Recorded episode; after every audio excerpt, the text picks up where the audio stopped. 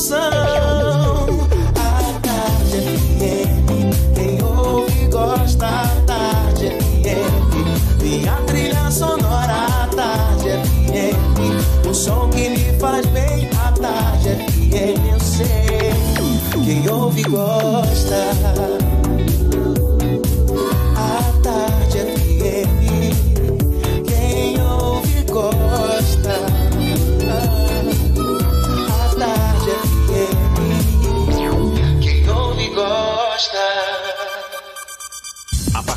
Agora, na Tarde FM, Isso é Bahia. Um papo claro e objetivo sobre os principais acontecimentos do dia.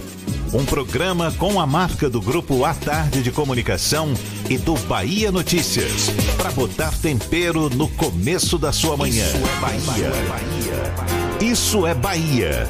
Apresentação: Jefferson Beltrão e Fernando Duarte. Isso é Bahia. Oferecimento: AutoSar de veículos, seminovos com IPVA 2020 grátis. Shopping Bela Vista, segundo piso. Reservato, pronto para morar na graça. 4020 3538. Escola SESI. Você constrói o seu mundo. Matrículas abertas. Ensino fundamental e médio. É para levar a loja inteira. Leva tudo, Ferreira Costa.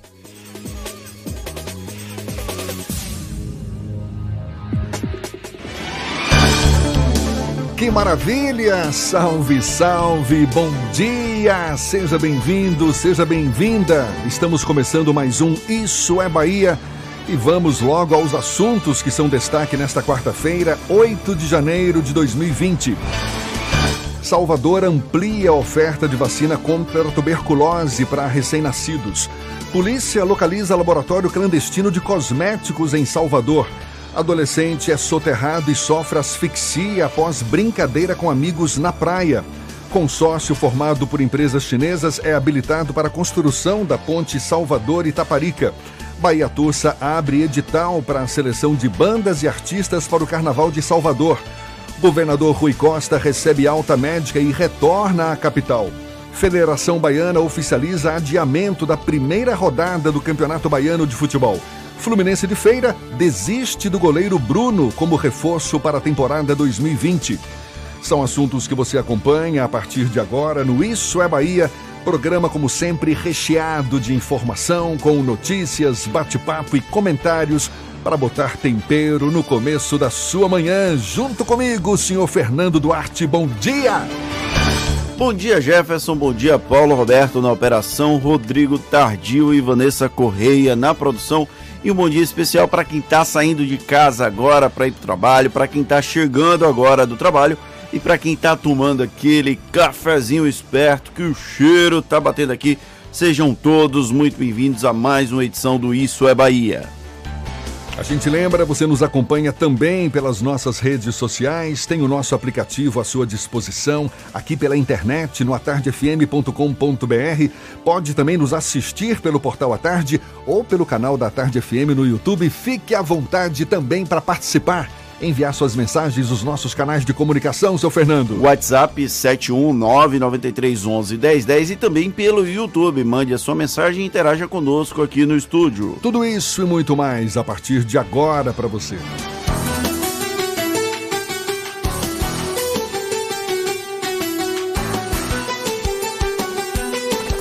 Isso é Bahia.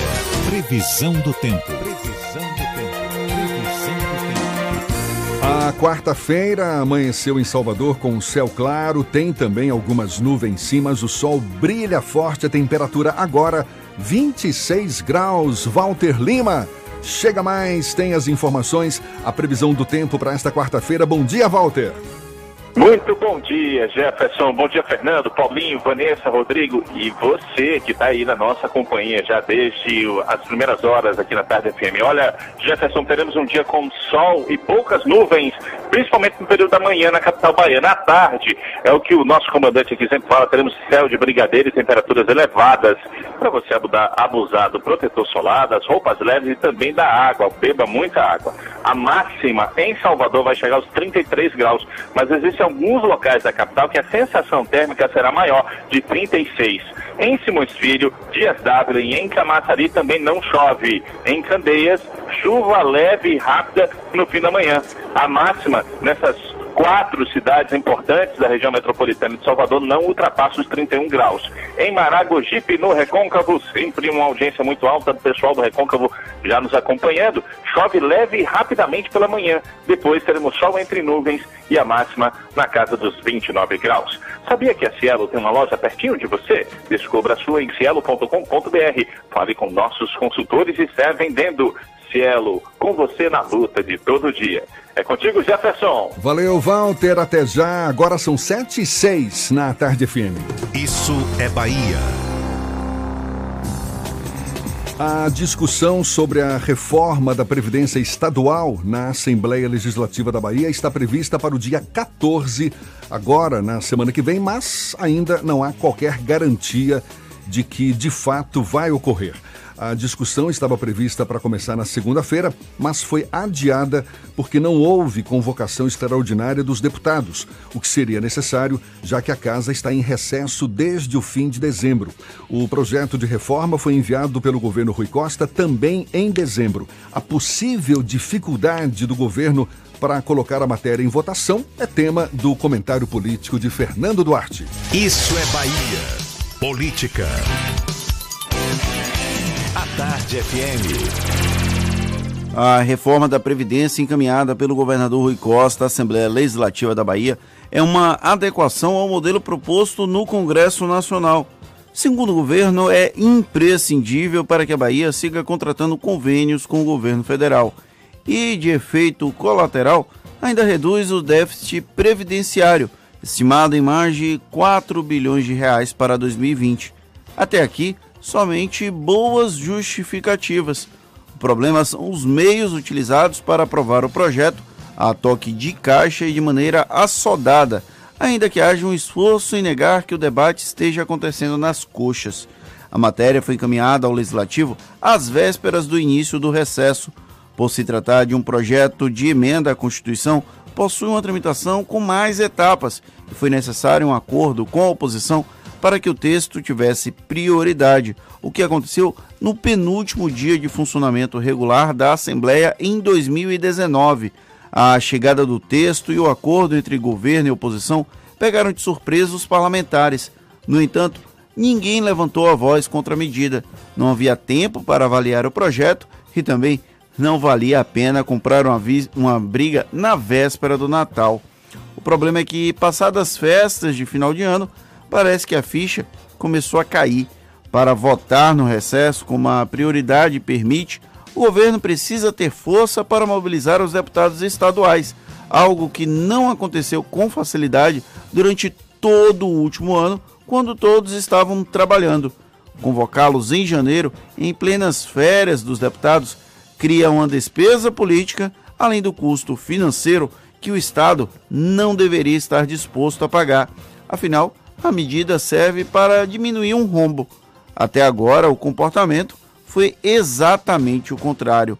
Escolher mandar a PEC no apagar das luzes foi estratégico para diminuir, diminuir o impacto negativo junto a setores organizados do funcionalismo público. Optar pela tramitação acelerada em janeiro também. Entretanto, o feitiço pode virar contra o feiticeiro quando existe certo nível de insatisfação na base. Tanto que nem a convocação foi encaminhada ainda, sinal de que o governo pisa em ovos em um relacionamento conturbado em que parlamentares não cansam de reclamar. Apesar da ampla maioria na Assembleia, o rolo compressor pode não funcionar quando o texto cria impacto negativo para os deputados, mesmo porque o bônus das contas equilibradas ficaria apenas para o governador Rui Costa. Enquanto não se chega a uma definição sobre os rumos da votação, o líder do governo, Rosenberg Pinto, segue fazendo malabarismos retóricos para convencer movimentos sociais de que as medidas são fundamentais para o futuro da máquina pública. Os sindicatos, que toda a vida foram ligados ao petismo, terão que escolher entre aceitar a argumentação como pelegos ou forçar uma discussão mais cautelosa do projeto. A primeira opção é a mais provável. Depende mais de quanto o governo do estado pretende pagar para ver.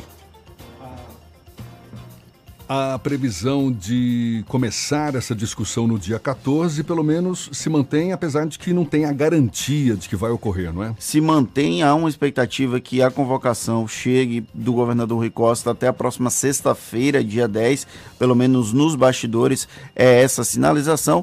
Mas no final do ano passado, a liderança do governo previa que a discussão começasse já no dia 7 de janeiro, ou seja, ontem. E aí, sem a convocação, ela acabou não acontecendo Inclusive rolou uma tensão com o presidente da Assembleia Legislativa da Bahia, o Nelson Leal, que está em viagem, está de férias, e aí ele não estava aqui e recebeu a informação que a discussão ia começar sem nem haver um acordo. Então, a previsão é no dia 14, mas que não necessariamente vai ser mantida. A gente lembra que a Casa, a Assembleia Legislativa, está em recesso, ou seja, os trabalhos legislativos serão retomados no dia 1 de fevereiro, não é isso? Mas 1 e 2, 1 de fevereiro é um sábado, 2 é um domingo, então provavelmente a mensagem do governador será lida apenas no dia 3, uma segunda-feira. Tá certo, tá dado o recado então. Agora são 7 e 12, a gente muda de assunto, vira a chave. Ah, atenção, você, motorista que circula pelas avenidas da capital baiana, é que a região da Piedade, na Avenida 7 de Setembro, no centro, vai ser interditada hoje para o andamento das obras de requalificação que acontecem na região. De acordo com a Prefeitura, o bloqueio vai ocorrer apenas na área da praça, das 7 da noite às 6 da manhã, de quinta-feira, portanto, de amanhã. E previsto para ser entregue em outubro do ano passado, o Mercado Municipal de São Cristóvão ainda não teve a sua obra concluída. A construção começou em maio e tinha data de término após cinco meses. A Superintendência de Obras Públicas informou que a inauguração deve acontecer em fevereiro. Ainda de acordo com a pasta, a demora se deu por conta de necessidades surgidas nos serviços de fundação e terraplanagem. O novo mercado de São Cristóvão vai abrigar estações de hortifruti, açougues e área verde. E o novo centro de convenções deve ser inaugurado no dia 26 de janeiro. A data foi confirmada ontem pelo prefeito ACM Neto por meio de comunicado em suas redes sociais. A abertura do novo equipamento, localizado na Boca do Rio, onde funcionava o aeroclube, aconteceria em dezembro, mas foi estendido para este mês devido ao momento de alta estação em Salvador. A prefeitura também estava dependendo da agenda de um artista que não teve o nome revelado, artista que faria o show de inauguração.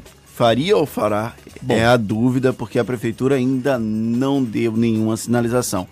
E após ser submetido a uma cirurgia no Hospital Sírio-Libanês em São Paulo para retirar o nódulo da mama, o governador Rui Costa já recebeu alta médica ontem.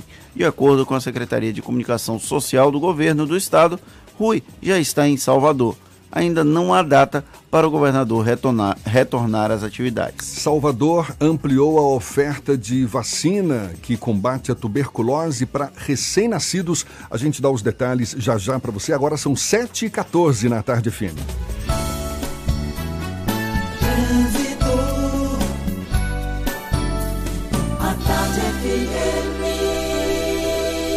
Oferecimento. Monobloco, o pneu mais barato da Bahia a partir de R$ 149,90. O ano virou. Vire a chave de um seminovo Bahia VIP Veículos. Avenida Barros Reis, Retiro. Link dedicado e radiocomunicação é com a Softcomp. A gente acabou de levantar voo ainda na região de Lauro de Freitas. Cláudia Menezes é a privilegiada, nossa repórter aérea, nossa repórter corajosa, já de olho nos motoristas. Bom dia, Cláudia!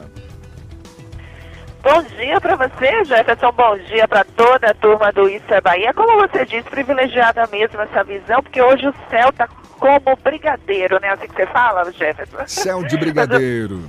Mas não é o docinho, de... não, hein? Isso mesmo, céu de brigadeiro. Agora eu vou falar de Lauro de Freitas, a gente está aqui acompanhando a movimentação na Estrada do Coco. Está fluindo bem no sentido Salvador. No sentido oposto, você que vai para as praias do litoral, aí vai encontrar uma pequena lentidão no trecho em frente à construção de um novo shopping por causa das obras e tem pista também parcialmente interditada nesse local. Mas é um trecho bem curtinho, não vale desvio. Em outro ponto, se você vai sair de São Cristóvão, da região de São Cristóvão, a Avenida Caribé é a melhor opção para você acessar a paralela. Evite agora a Avenida São Cristóvão, já com pontos de lentidão em direção à Paralela. Começou o grande barato Fast Shop.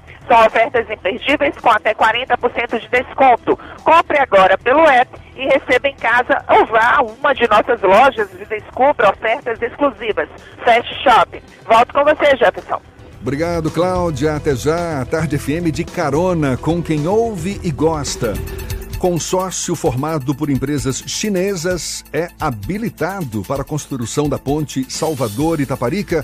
Assunto que você acompanha ainda nesta edição, agora 7h16 na Tarde FM. Você está ouvindo Isso é Bahia.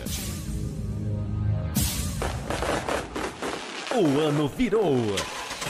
Chegou a hora de você virar a chave de um seminovo Bahia VIP. Veículos selecionados com descontos de até 5 mil reais. Escolha o brinde.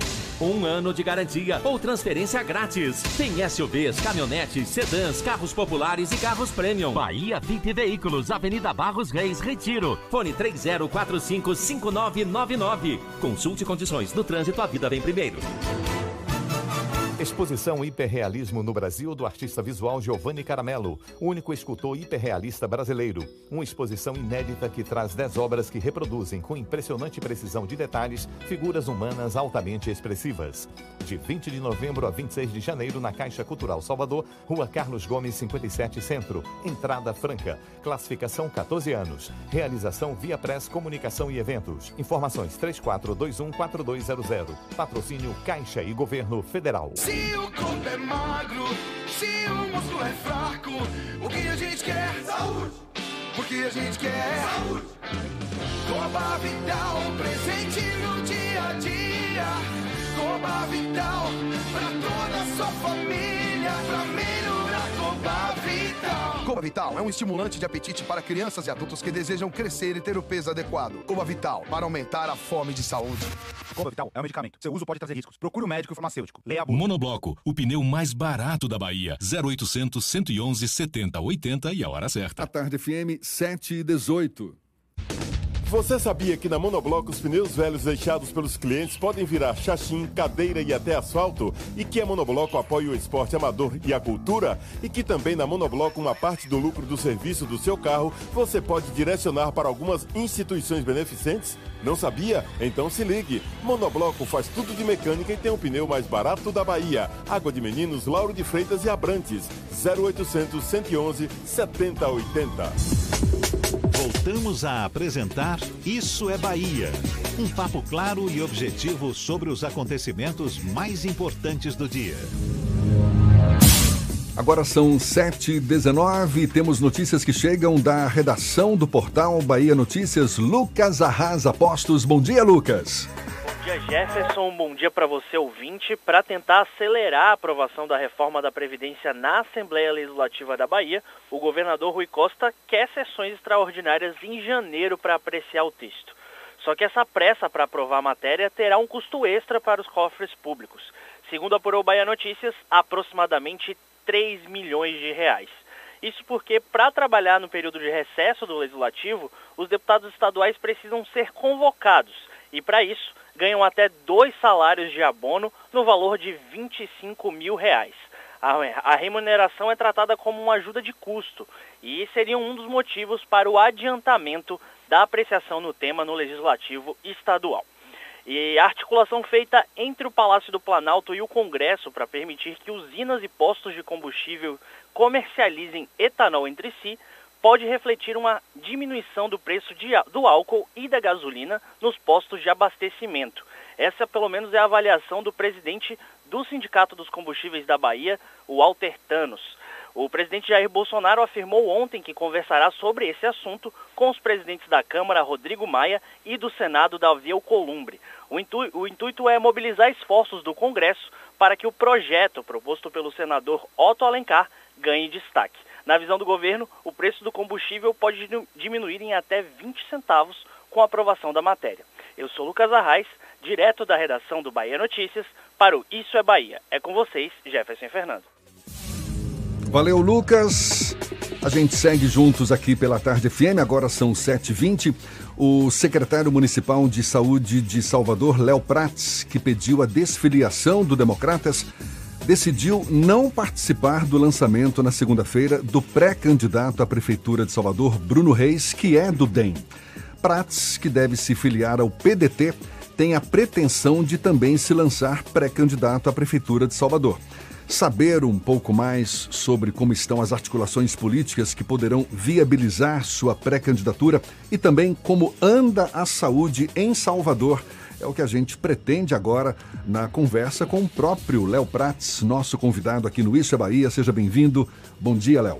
Bom dia, Jefferson. Bom dia, Fernando. Satisfação imensa estar aqui de volta no Isso é Bahia. Prazer todo nosso. Está dependendo de quê para sua pré-candidatura à Prefeitura de Salvador ser lançada? É, o programa já começa com não é isso é Bahia, não. É isso é, isso é aperto. Você está aprendendo muito com o Fernando aí, viu? Influência do Fernando, certamente. Veja, primeiro eu quero dar uma, uma saudação especial ao seu ouvinte aí. É, é muito boa pergunta. Primeiro, nós temos um, como você bem falou, um processo de desfiliação. Nós estamos aguardando o processo de desfiliação. Claro que o nosso processo responde a todas as exigências é, jurídicas, está embasado na jurisprudência hoje no, é, estabelecida no país. Tanto foi que nós já tivemos dois votos favoráveis e o Ministério Público também concordou né, com a nossa desfiliação. É, então está aguardando essa, coisa da desfiliação, que deve ser toma, retomada entre o dia 23 e o dia 25 de janeiro. Essa é a nossa expectativa.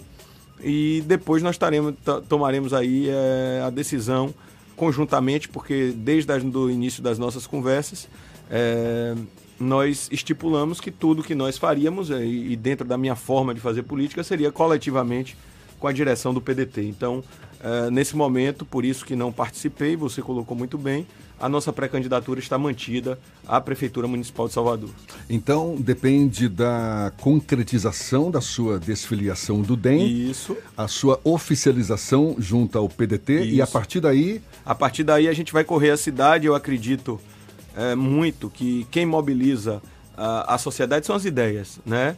A gente está aí, a gente está num momento é, de bastante dificuldade, então colocar claramente para a cidade do Salvador quais são as ideias principais, quais são principalmente os princípios que nós queremos, né? Eu acho que a política é, não pode ser colocada de maneira rasa, apenas em, apenas em articulação, quem apoia quem, mas qual o conjunto das ideias é, que a minha pré-candidatura. Então eu espero muito mais é, ter uma pré-candidatura que coloque claramente a cidade o que ela espera para o seu futuro, do que basicamente é, precisar ter articulações grandes. E se isso fosse um paradigma de vitória, Jair Bolsonaro não era presidente, que tinha dois partidos que não tinham nem, nem tempo de televisão. Então, a gente está aguardando humildemente é, a decisão da justiça e a partir daí a gente vai começar a correr a cidade com as ideias, porque eu acredito, e é o, que, é o meu sonho, é que Uh, as minhas ideias possam representar o sonho do cidadão de Salvador. É, é exatamente, que queria saber isso. Por que, que os eleitores podem acreditar que Léo Prates tem condições de ser prefeito de Salvador?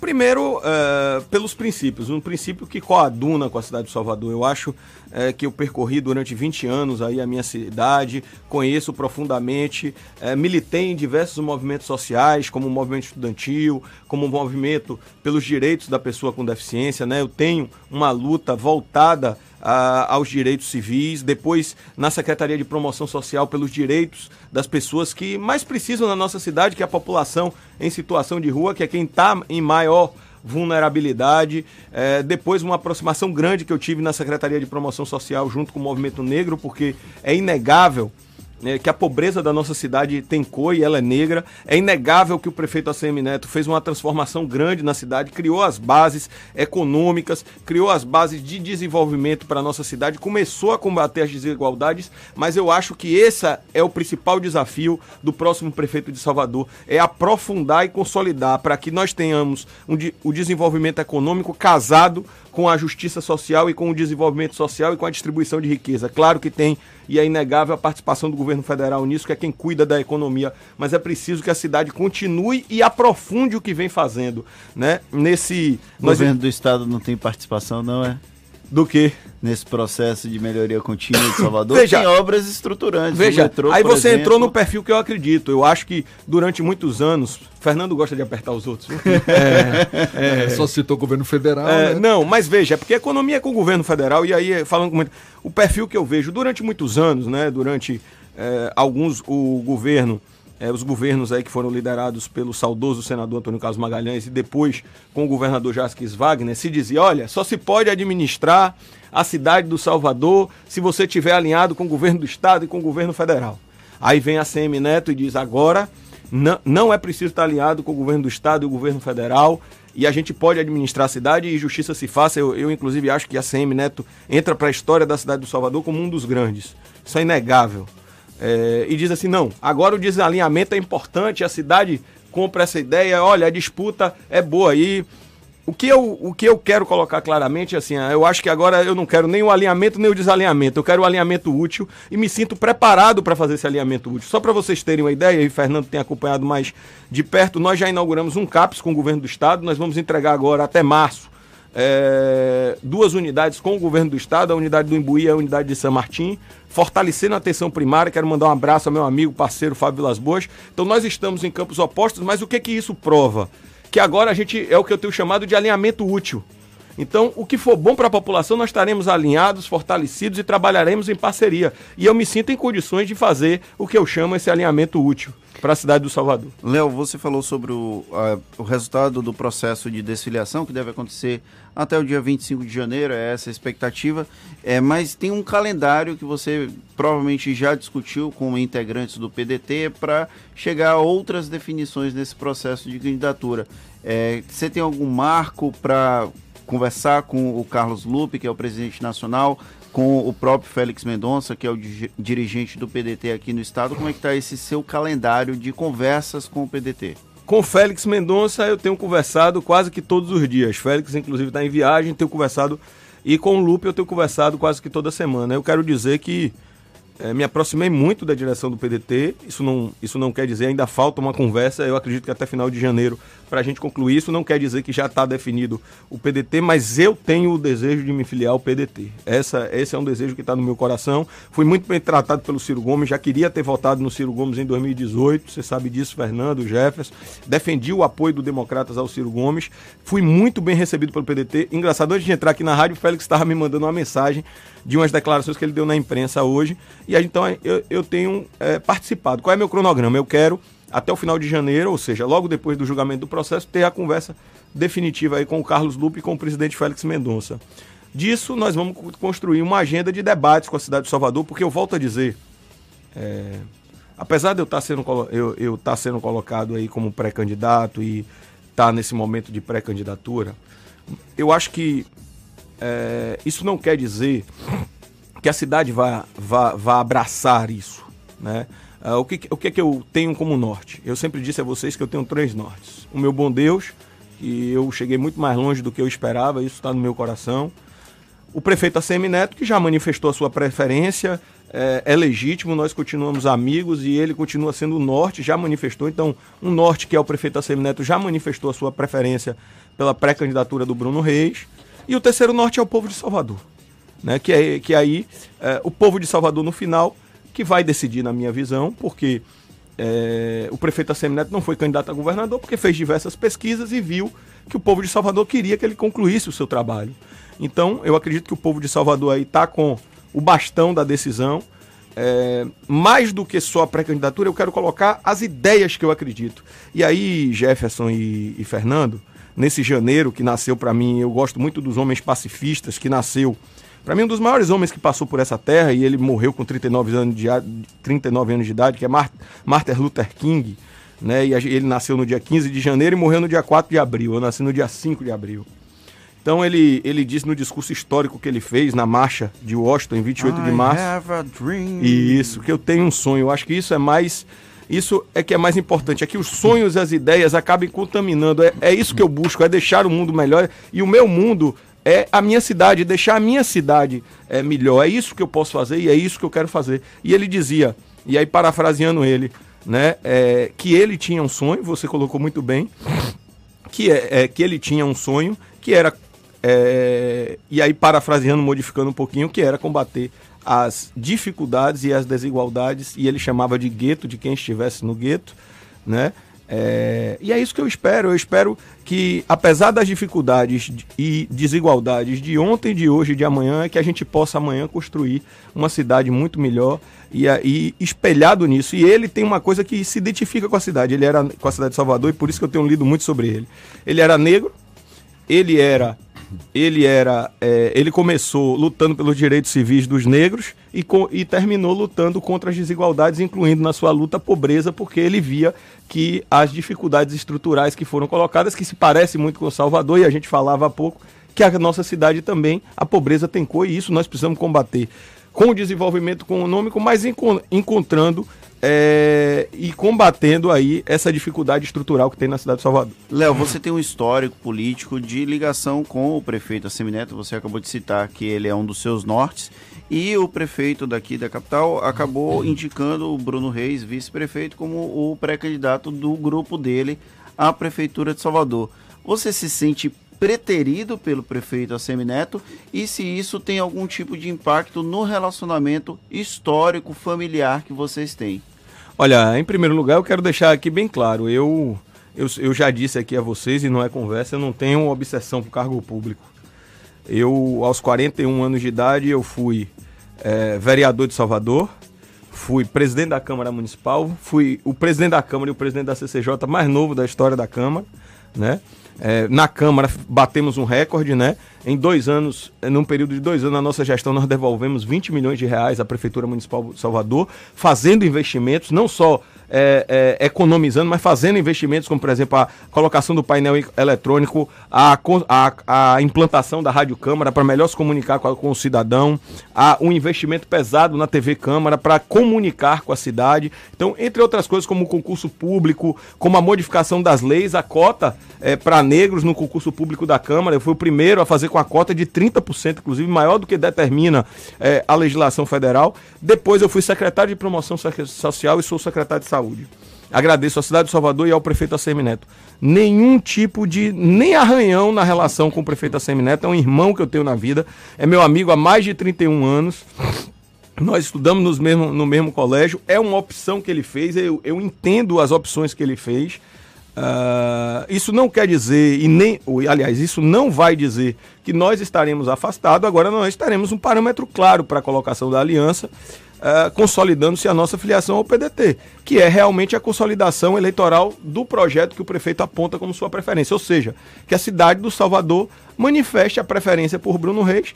Uh, não haverá problema algum, e eu quero dizer a você com muita clareza que nas convenções é, em agosto estaremos todos juntos. Léo, você está citando aí Bruno Reis, a gente sabe, teve a pré-candidatura lançada, é o nome preferido do prefeito Assemineto e está sendo anunciado como uma pré-candidatura que tem o apoio de 12 partidos. Você se filiando ao PDT, quais os partidos que seriam simpáticos à sua pré-candidatura? Mas eu vou pedir para você segurar essa resposta para já já, agora 25 para as 8 na tarde FM.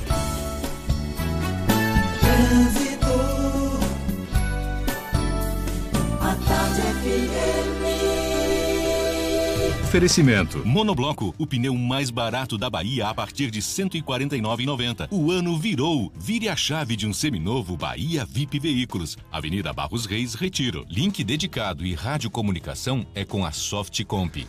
A gente volta a falar com Cláudia Menezes, sobrevoando a Grande Salvador. Novidades por aí, Cláudia?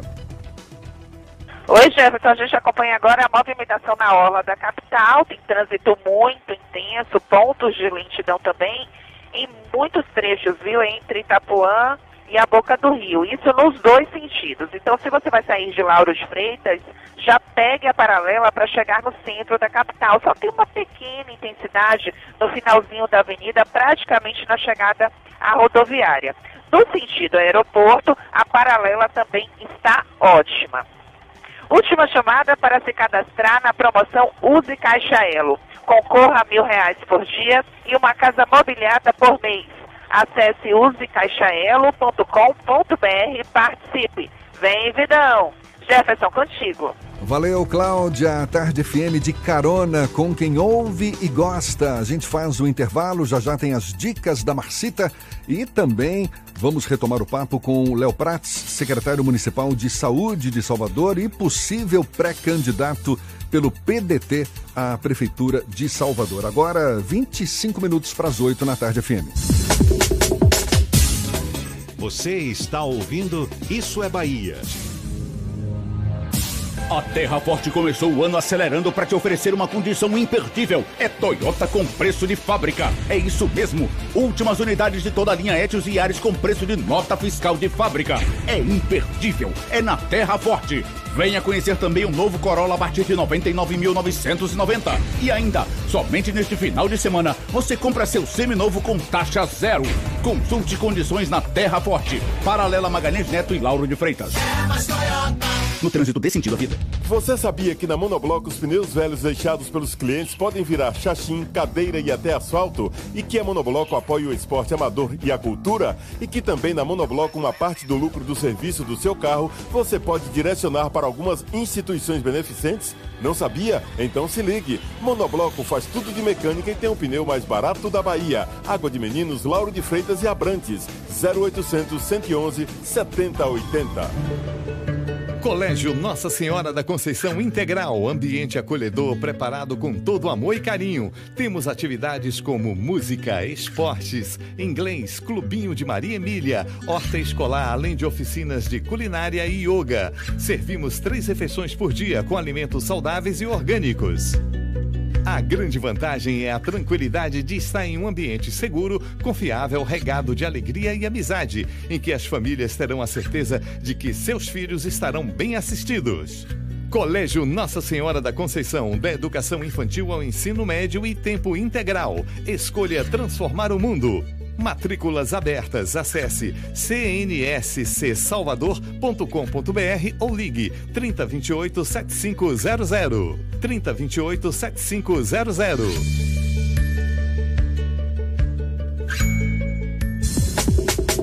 Voltamos a apresentar Isso é Bahia. Um papo claro e objetivo sobre os acontecimentos mais importantes do dia. Agora, 22 minutos para as 8 horas e temos notícias que chegam da redação do Portal à Tarde. Thaís Seixas é quem tem essas informações. Bom dia, Thaís. Oi, Jefferson, bom dia. Bom dia, Fernando. E a você que acompanha aqui o Isso é Bahia. Olha só, o presidente Jair Bolsonaro sanciona o projeto que transfere o Conselho de Controle das Atividades Financeiras, o COAF, do Ministério da Economia para o Banco Central. O projeto de lei de conversão foi aprovado no Senado no dia 17 de dezembro do ano passado, com algumas alterações em relação à medida provisória 893 de 2019, apresentada em agosto pelo próprio Bolsonaro. Os parlamentares derrubaram a mudança do nome do COAF para a Unidade de Inteligência Financeira e a transformação do plenário em um órgão deliberativo. O plenário do COAF será integrado pelo presidente do órgão e por 12 servidores concursados com conhecimentos na área de prevenção e combate à lavagem de dinheiro. E o Grupo à Tarde entra no circuito dos grandes painéis de street art do mundo, isso porque o prédio principal, localizado aqui na Avenida Tancredo Neves, vai receber uma obra de arte que promete chamar a atenção de quem passa pela região. A partir da próxima segunda, o artista visual Diogo Galvão começa a produção da pintura, que vai ocupar 342 metros quadrados de superfície.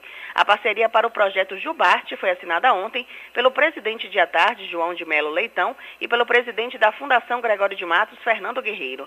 O artista explicou que serão usadas oito latas de tinta acrílica de 18 litros cada e mais 150 latas de spray.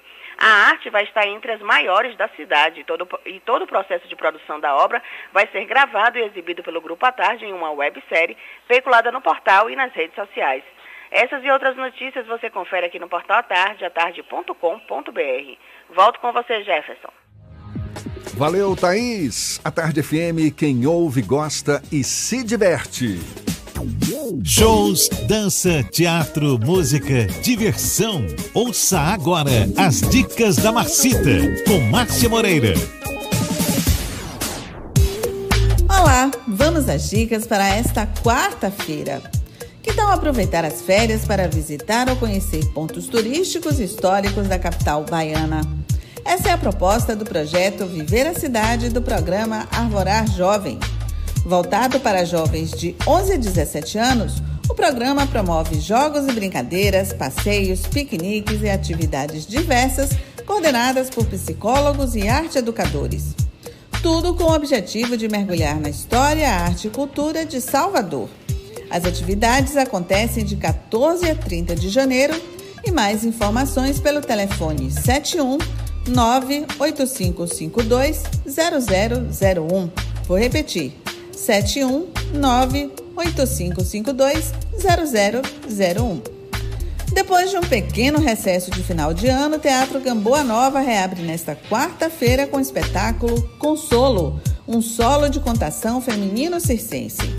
No palco, a atriz Alice Cunha utiliza aparelhos aéreos para contar histórias tão fantásticas quanto reais que levam o público a mergulhar no universo profundo da psique feminina. A peça é inspirada no livro Mulheres que Correm com os Lobos, de Clarissa Píncula Estes. Até 30 de janeiro, sempre às quartas e quintas-feiras, às 7 da noite, no Teatro Gamboa Nova, nos Aflitos.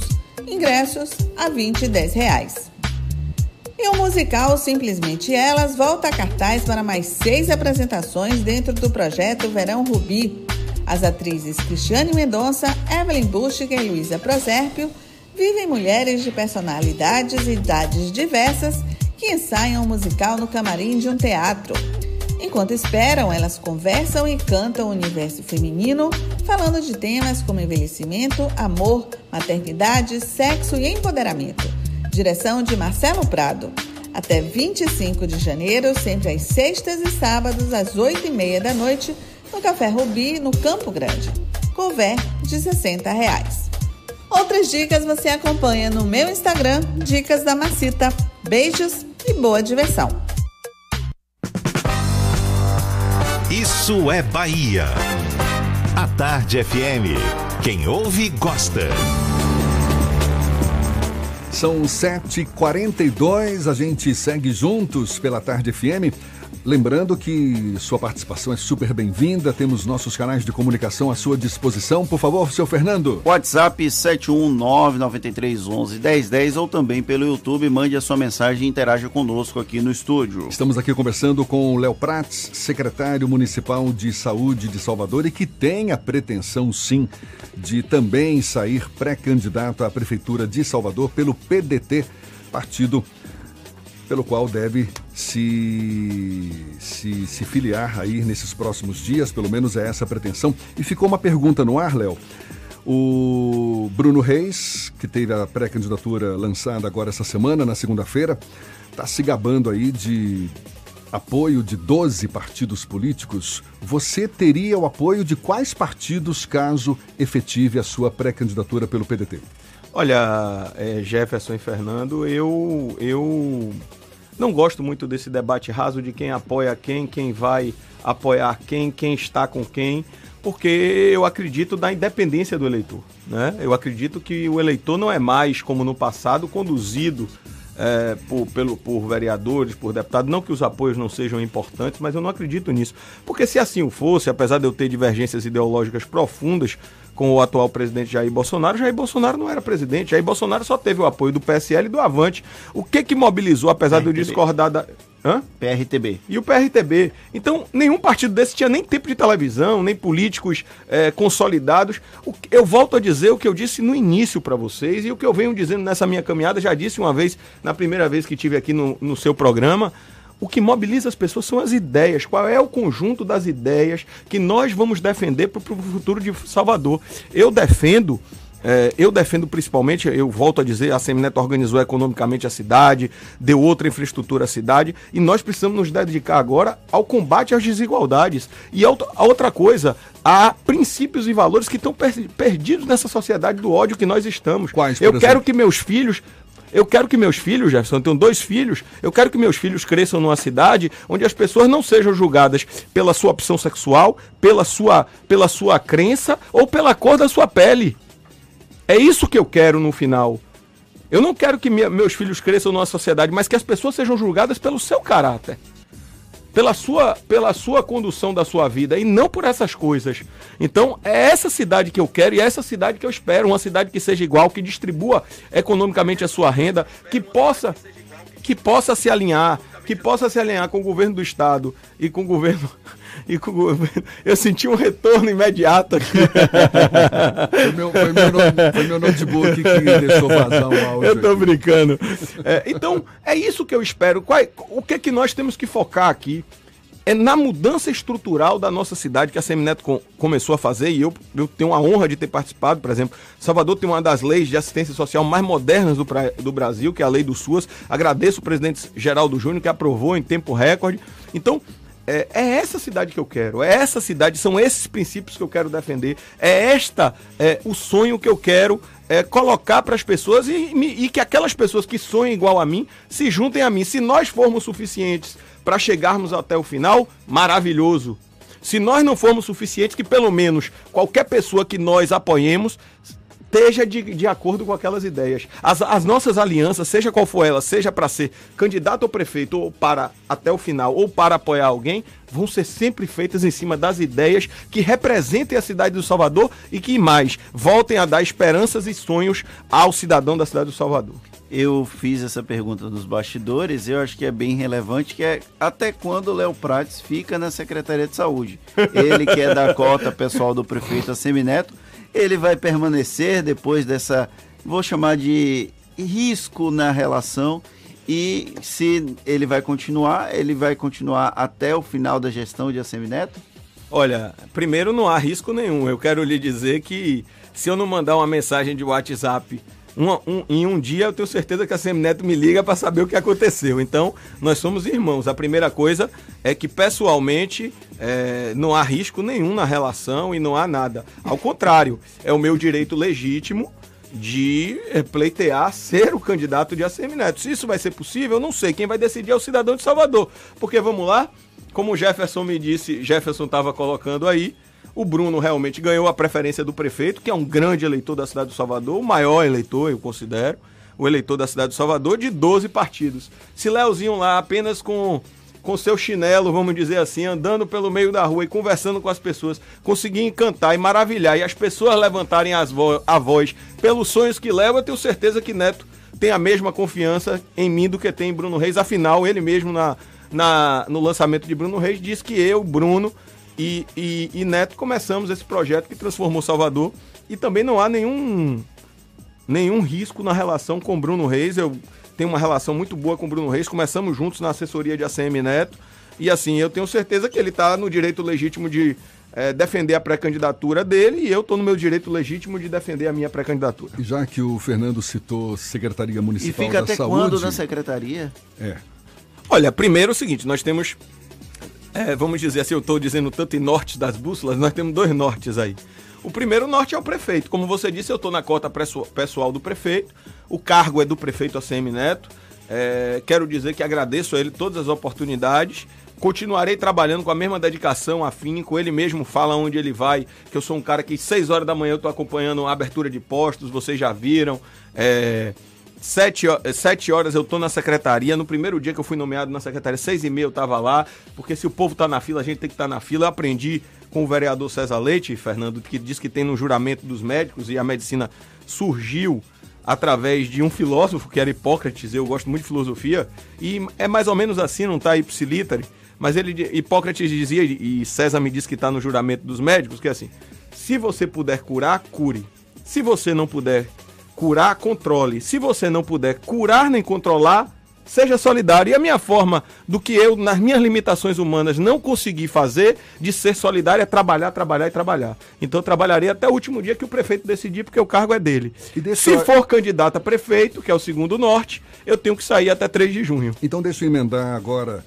É, ainda nesse contexto aí de saúde, possivelmente diante dessa esperada pré-candidatura, você vai deixar a Secretaria Municipal da Saúde de Salvador. O que que, que, balanço você faz? Quais, por exemplo, é, feitos que você não conseguiu ao longo da sua gestão frente à Secretaria Municipal da Saúde? Ô Jefferson, eu não vou sair amanhã não, viu? Pelo amor de Deus. Ele já tá me dizendo mesmo. Assim, eu ainda tenho um tempo, eu, eu, eu, eu, veja, eu tenho, eu vou completar agora no dia 9 de janeiro, seis meses à Mas não deixa de ser uma reta final, né, Léo? É, não, é é a reta final da própria gestão do Neto, né? Ah, começa a contagem regressiva porque em 31 de dezembro de 2020 ele tem que deixar a prefeitura. É, é natural da democracia e é salutar para a democracia. É, vamos lá. Qual o que que eu, eu ainda gostaria de fazer? É, na Secretaria de Saúde eu estou lutando. Primeiro, dar a ordem de serviço da UPA é, ali de Cajazeiras, que é um sonho que eu tenho. Isso da parte de urgência e emergência. E, aliás, Fernando e Jefferson destacando o trabalho que nós fizemos na estruturação da rede de urgência e emergência da cidade de Salvador, por exemplo. O Ministério da Saúde preconiza que você deve ter uma UPA para cada 300 mil habitantes. Nós temos uma UPA para cada 265 mil habitantes em Salvador. Quando o Neto chegou à prefeitura, só tinha uma UPA.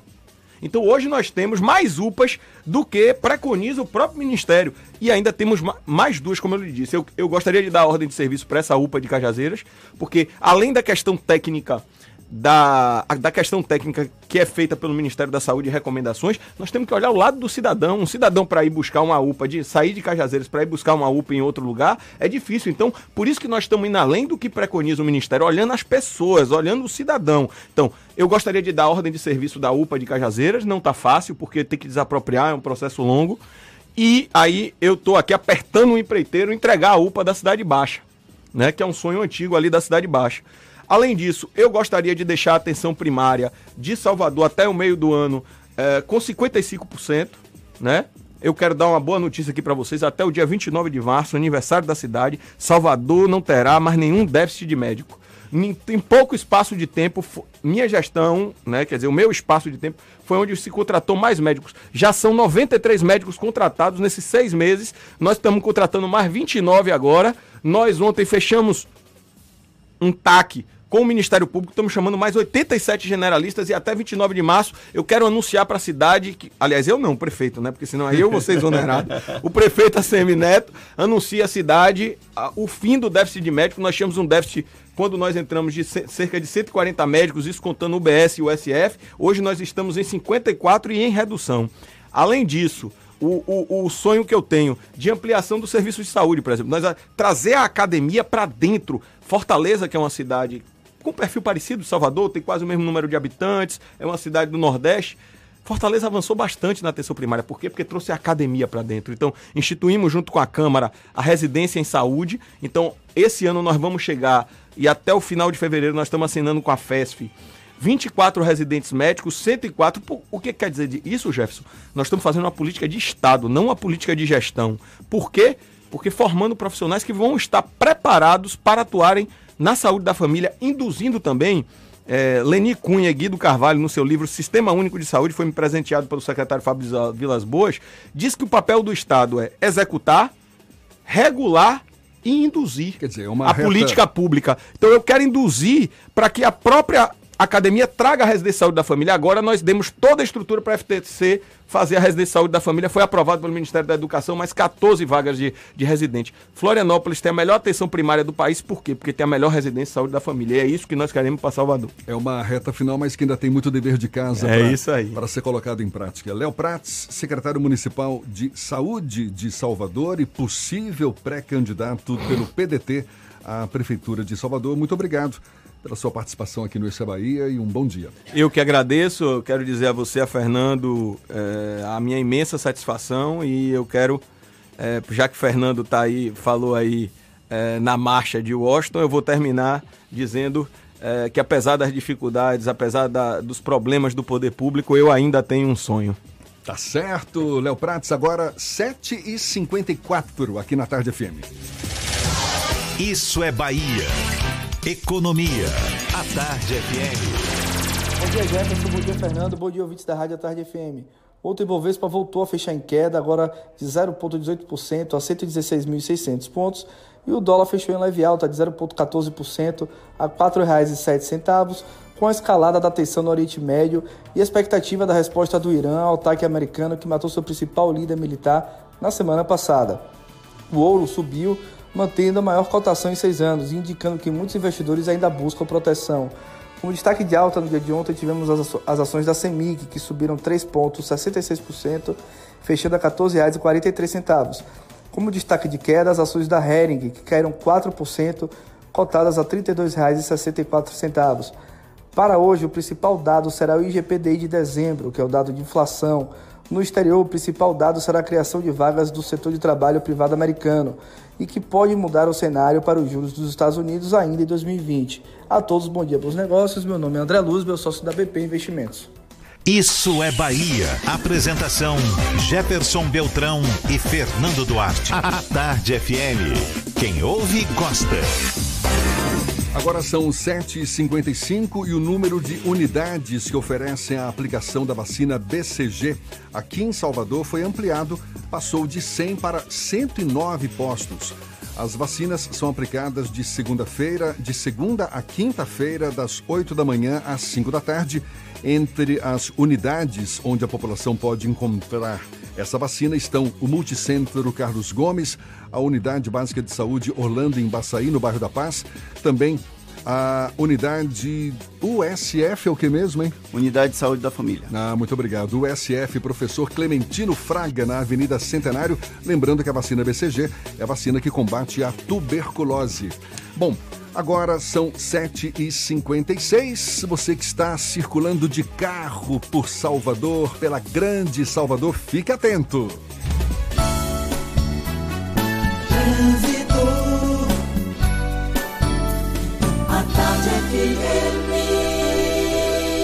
Oferecimento. Monobloco, o pneu mais barato da Bahia a partir de R$ 149,90. O ano virou. Vire a chave de um seminovo Bahia VIP Veículos. Avenida Barros Reis, Retiro. Link dedicado e radiocomunicação é com a Softcomp. Cláudia Menezes, neste céu de brigadeiro, de olho nos motoristas. É você, Cláudia. Cláudia. Bom, então daqui a pouquinho, Cláudia deve estar se escondendo atrás de alguma nuvem. A gente faz esse intervalo, ok? Um galpão utilizado como laboratório clandestino de cosméticos foi descoberto por equipes do Esquadrão Águia da PM no bairro de São Gonçalo do Retiro, em Salvador. Três pessoas encontradas no local foram conduzidas para a delegacia. Durante o patrulhamento na rua Cássia Leão, os policiais constataram a irregularidade no funcionamento do estabelecimento e localizaram produtos químicos e capilares, perfumes e equipamentos usados para a fabricação de cosméticos. E aí agora, Cláudia Menezes? Ainda não? Então a gente faz esse intervalo e volta já já para falar para toda a Bahia. 7h58 na tarde FM. Você está ouvindo Isso é Bahia. Você sabia que na Monobloco toda a energia elétrica utilizada para consertar o seu carro é captada de placas solares? E que o óleo trocado do seu carro vai para reciclagem para ser refinado novamente? E que na Monobloco os pneus velhos deixados pelos clientes podem virar chachim, cadeira e até asfalto? Não sabia? Então se ligue. Monobloco faz tudo de mecânica e tem o pneu mais barato da Bahia. Água de Meninos, Lauro de Freitas e Abrantes. 0800 111 7080. Se o corpo é magro, se o músculo é fraco, o que a gente quer? Saúde! Porque a gente quer saúde!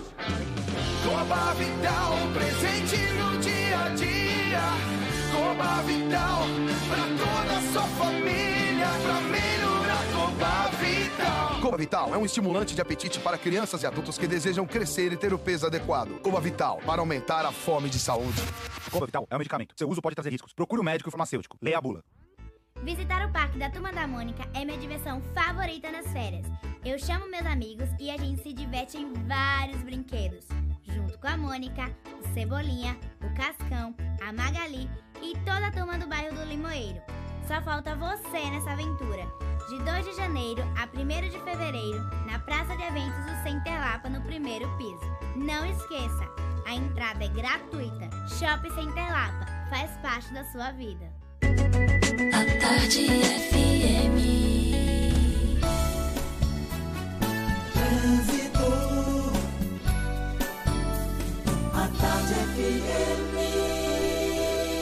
Oferecimento. Monobloco, o pneu mais barato da Bahia a partir de R$ 149,90. O ano virou. Vire a chave de um seminovo Bahia VIP Veículos. Avenida Barros Reis, Retiro. Link dedicado e radiocomunicação é com a Softcomp. Agora sim, Cláudia Menezes retomando contato conosco. É você, Cláudia. Agora sim, Jefferson, fiquei um pouquinho sem sinal, mas já voltou, tá tudo certo, viu? E por isso, se você vai sair da rótula do abacaxi, eu tenho dicas. Se você quer chegar no comércio, pode pegar a Bonocô. Tem um pouquinho de intensidade nas imediações da estação de metrô, nada que chegue a preocupar, mas depois o Vale de Nazaré está livre, livre. E se você vai sair de Paripe, lá do subúrbio, corte já na estrada da base naval de Aratu e depois pegue a BR-324 para chegar na rótula do abacaxi, tá? Evite a suburbana, a gente passou por lá agora há pouco, está super carregada em muitos pontos aí em direção à calçada. Começou o grande barato Fast Shop, são ofertas imperdíveis com até 40% de desconto. Compre agora pelo app e receba em casa ou vá a uma de nossas lojas e descubra ofertas exclusivas. Fast Shop. Jefferson, volto com você. Obrigado, Cláudia. A Tarde FM de carona com quem ouve e gosta.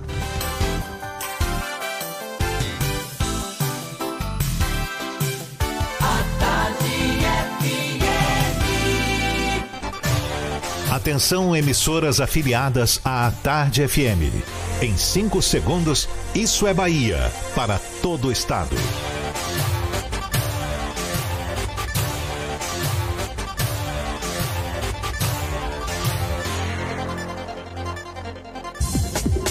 Ar, isso é Bahia. Informação com a marca do Grupo A Tarde e do Bahia Notícias.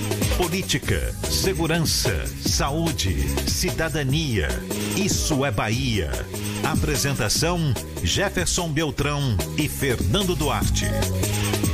A Tarde FM. Quem ouve, gosta. Que maravilha! Salve, salve! Bom dia! Seja bem-vindo, seja bem-vinda! A partir de agora, Isso é Bahia em rede com emissoras de todas as regiões do estado. E esses são assuntos que estão em destaque nesta quarta-feira, 8 de janeiro de 2020. Jovens baianas denunciam agenciador de modelos por assédio e ameaça. Receita Federal abre hoje consulta a lotes residuais do imposto de renda de 2008 a 2019. Bahia vai ter 29 municípios com novas equipes multiprofissionais de atenção domiciliar. Federação Baiana de Futebol oficializa adiamento da primeira rodada do Campeonato Baiano. Fluminense de Feira desiste do goleiro Bruno como reforço para a temporada 2020. Isso é Bahia! Recheado de informação, notícias, bate-papo, comentários. É o que temos para você para botar tempero no começo da sua manhã. Junto comigo, todo temperado, cheio de perguntas. Senhor Fernando Duarte, bom dia. Bom dia, Jefferson. Bom dia, Paulo Roberto na operação, Rodrigo Tardio e Vanessa Correia na produção. E um bom dia especial para as nossas queridas emissoras parceiras e afiliadas a Eldorado FM de Teixeira de Freitas, Baiana FM de Itaberaba, Ativa FM de Eunápolis, Serrana Líder FM de Jacobina, Interativa FM de Itabuna, 93 FM de Jequié, Cultura FM de Paulo Afonso, Cidade FM de Luiz Eduardo Magalhães, Itapuí FM de Itororó e RB Líder FM de Rui Barbosa. Sejam todos muito bem-vindos a mais uma edição do Isso é Bahia. Você nos acompanha também pelas nossas redes sociais, portanto não tem para onde fugir não. Tem o nosso aplicativo pela internet no atardefm.com.br, pelo portal A Tarde, pode nos assistir ou pelo canal da Tarde FM no YouTube e, claro, participar, fazer parte desse programa, enviando suas mensagens por onde, Fernando? Pelo WhatsApp no 71993111010 ou também pelo YouTube. Mande a sua mensagem e interaja conosco aqui no estúdio. Tudo isso e muito mais a partir de agora para você.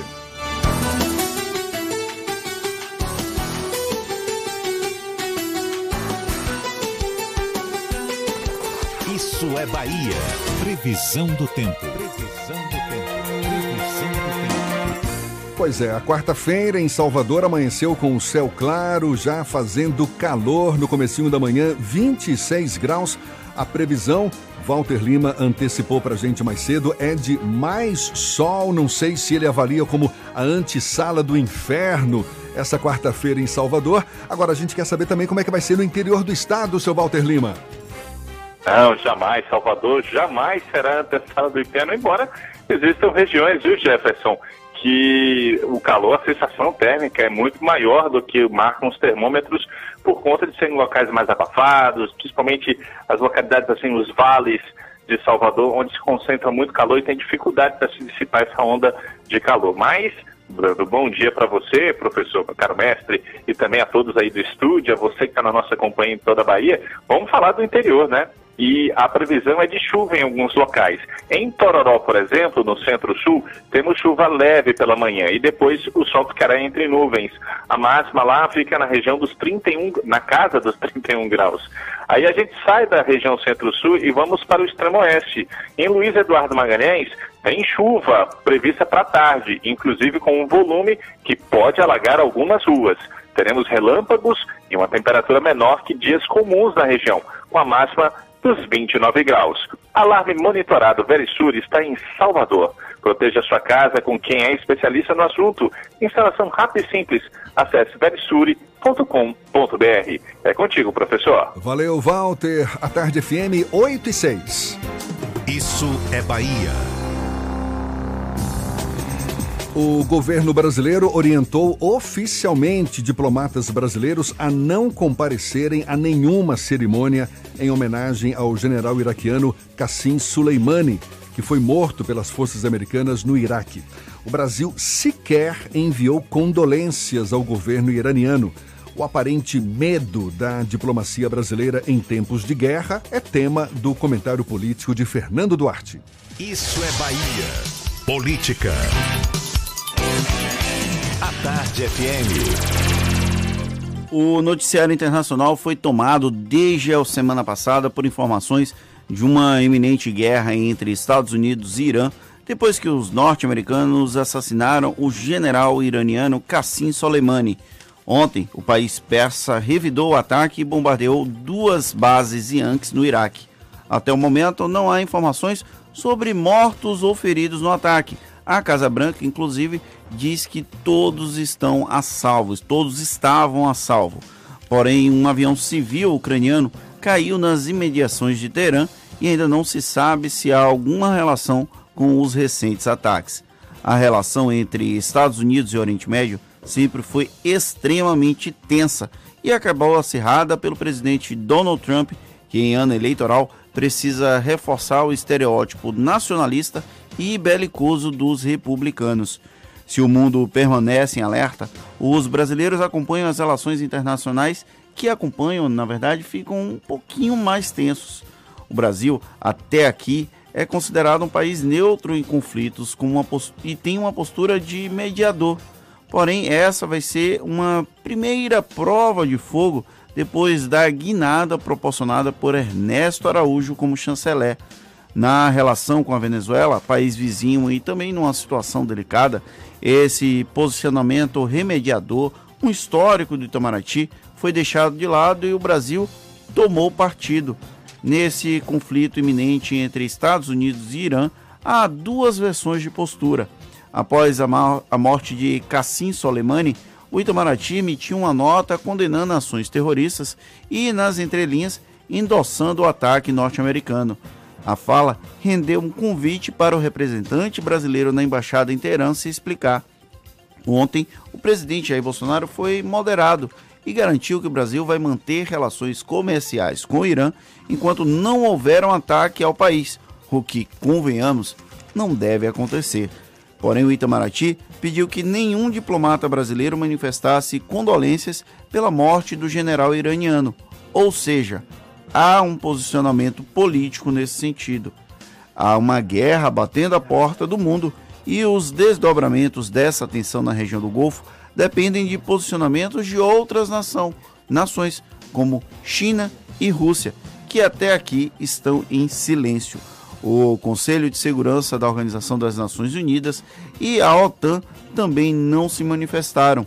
Em outros momentos, haveria ao menos uma crítica ao ataque inicial ordenado por Donald Trump.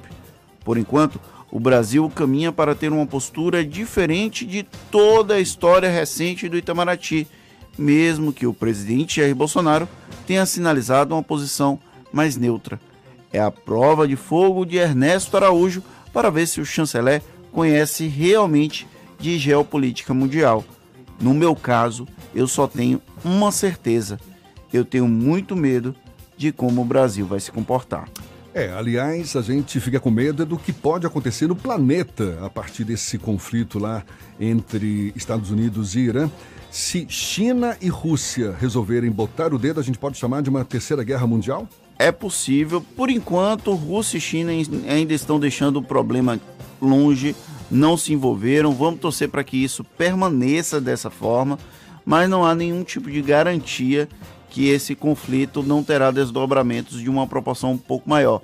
Diferente da guerra do Iraque, quando George W. w. Bush, oxe, quase que não sai, George W. w. Bush é, invadiu o Iraque, a situação, o contexto era outro. Tinha uma justificativa das armas químicas que nunca foram confirmadas, mas tinha essa justificativa. E agora o ataque ao Cassim Soleimani foi sem nenhum tipo de justificativa a não ser uma, um relatório, um suposto relatório de inteligência norte-americano que ninguém nunca viu e por enquanto está só na cabeça de Donald Trump. Ok, Fernando, agora são 8 e 11 a gente segue aqui pelo Isso é Bahia. Na Tarde FM, daqui a pouquinho, vamos conversar com o vice-prefeito e pré-candidato do DEM à Prefeitura de Salvador, Bruno Reis. Primeiro temos notícias que chegam da redação do portal Bahia Notícias com Lucas Arras. Bom dia, Lucas. Bom dia, Jefferson. Bom dia para você que nos escuta de toda a Bahia. Após a substituição de alguns gerentes na Secretaria Municipal de Desenvolvimento Social de Vitória da Conquista, o prefeito Erzen Guzmão negou que a medida tenha sido tomada em razão das chuvas dos últimos dias e da atuação da Secretaria para a resolução de problemas causadas por ela. Na última segunda-feira, foi publicado no Diário Oficial do município a exoneração de três gerentes de serviço da proteção social básica, além de outro cargo de atenção integral ao idoso. Todos os cargos eram comissionados. De acordo com o prefeito, as mudanças foram feitas pela vice de Vitória da Conquista e ex-secretária de Desenvolvimento Social, Irmã Lemos. Mas a dança das cadeiras não teria nada a ver com o que ocorreu na cidade por conta das chuvas e por manifestação política em ano eleitoral. Erzen defendeu que indicação político-partidária não faz parte das discussões da sua gestão. E a Juazeirense anunciou a contratação de mais um reforço para a temporada de 2020. O goleiro, o goleiro Murilo, de 26 anos, chega ao time emprestado pelo time 1 de maio, de Petrolina. Natural de Recife, Murilo começou no Central e tem passagens ainda pe pelo time de Olinda. A posição do goleiro é uma das carências do elenco apontado pelo técnico Vladimir de Jesus. Eu sou Lucas Arraes, direto da redação do Bahia Notícias para o Isso é Bahia. É com vocês, Jefferson e Fernando. Valeu, Lucas. Agora são 8h14 e olha só que legal. Uma obra de arte vai colorir o dia a dia de quem passar pelo entorno da sede do Grupo à Tarde na Avenida Tancredo Neves, aqui em Salvador. É que neste mês de janeiro será realizada a pintura de duas empenas do edifício principal. Empenas são aquelas paredes laterais uma espécie de fachada dos prédios e que ficam exatamente voltadas para a Avenida Tancredo Neves, aqui em Salvador. É, essa pintura vai ser a partir da próxima segunda-feira, portanto, dia 13 de janeiro agora. A parceria para o chamado projeto Jubarte foi assinada na manhã de ontem pelo presidente do Grupo à Tarde, João de Melo Leitão, e também pelo presidente da Fundação Gregório de Matos, Fernando Guerreiro. Com a realização da Fundação Gregório de Matos e Prefeitura de Salvador, apoiados pelo Grupo à Tarde e idealizada e executada pelo artista visual Diogo Galvão, a obra destaca a importância do olhar para a arte de rua, a chamada street art. E o nome do projeto, o projeto Jubarte, porque Galvão se caracteriza como um grafiteiro, um artista de rua que valoriza muito a figura das baleias. Portanto, as duas empenas do edifício principal do Grupo à Tarde, a partir de segunda-feira, começará, começarão a ter essa obra do Galvão, do Diogo Galvão. E um presente, certamente, para quem circula por toda aqui a região. Agora são 8 e 14 na Tarde FM e temos notícias que chegam do interior do estado. Vamos dar o nosso giro pelo interior, começando por Jacobina. Maurício Dias, da Serrana Líder FM, é quem fala conosco. Bom dia, Maurício. Bom dia, bom dia, Jefferson Fernando e todos que acompanham o Isso é Bahia desta quarta-feira. Com uma população de pouco mais de 13 mil habitantes, o pequeno município de Várzea da Roça, localizado na bacia do Jacuípe, a 315 quilômetros de Salvador, vai se tornando um dos mais violentos da região de Jacobina. Somente nos últimos três meses já foram contabilizados aproximadamente uma dezena de homicídios, incluindo a morte de três irmãos executados em via pública. Na manhã de ontem, mais uma pessoa foi assassinada, identificada como Edgar Silva Santos, de 54 anos obedecendo sempre o mesmo modus operandi das execuções anteriores, quando a vítima é surpreendida por elementos armados que, utilizando de motocicletas ou carros de passeio, atiram violentamente contra as suas vítimas sem chances de defesa. A população vive assustada com a escalada de assassinatos em série, registrados numa cidade outrora pacata e tranquila, mas que teve sua rotina de paz modificada ultimamente. Com o contrato de concessão da Invasa vencido há três anos e a incerteza quanto à definição de sua renovação, a Câmara de Vereadores de Jacobina realizará na próxima segunda-feira uma audiência pública para discutir as demandas e desafios do processo de abastecimento de água da sede interior do município. O evento será realizado a partir das 10 horas da manhã no plenário do Legislativo local e contará com as presenças do secretário estadual de Infraestrutura Hídrica e Saneamento, Leonardo Góes, e do diretor da Embasa, José Ubiratã. Além de representantes da Embasa, a audiência pública também será prestigiada por representantes da SERB, já que o órgão também é responsável pela implantação de sistemas de abastecimento de água na zona rural, administrados por centrais vinculadas a associações comunitárias. Vale salientar que o município de Jacobina é um dos poucos municípios da região que já possui o seu plano de saneamento básico, com diretrizes de abastecimento, esgotamento sanitário, manejo de resíduos sólidos e drenagem de águas pluviais, conforme determina a Lei Federal 11.445 de 2007 de Jacobina, no centro-norte da Bahia, Maurício Dias, da Rádio Serrana Líder FM, Grupo J. Sidney de Comunicação, para o Isso é Bahia. Valeu, Maurício, muito obrigado. 8 e 17 na Tarde FM. E a Superintendência de Fomento ao Turismo da Bahia Tussa abriu edital para a seleção de bandas e artistas que vão se apresentar no Carnaval de Salvador. Aliás, Carnaval da Bahia, não é só de Salvador, não. As inscrições podem ser feitas até às 10h30 da manhã do dia 3 de fevereiro. O edital e os anexos estão disponíveis no site da Bahia Tursa. Os interessados podem encaminhar as propostas de inscrições em um envelope para Rua das Laranjeiras, no centro da capital baiana. E duas jovens e um adolescente baianas foram denunciaram ter sido assediadas e ameaçadas por um agenciador de modelos na cidade de Feira de Santana.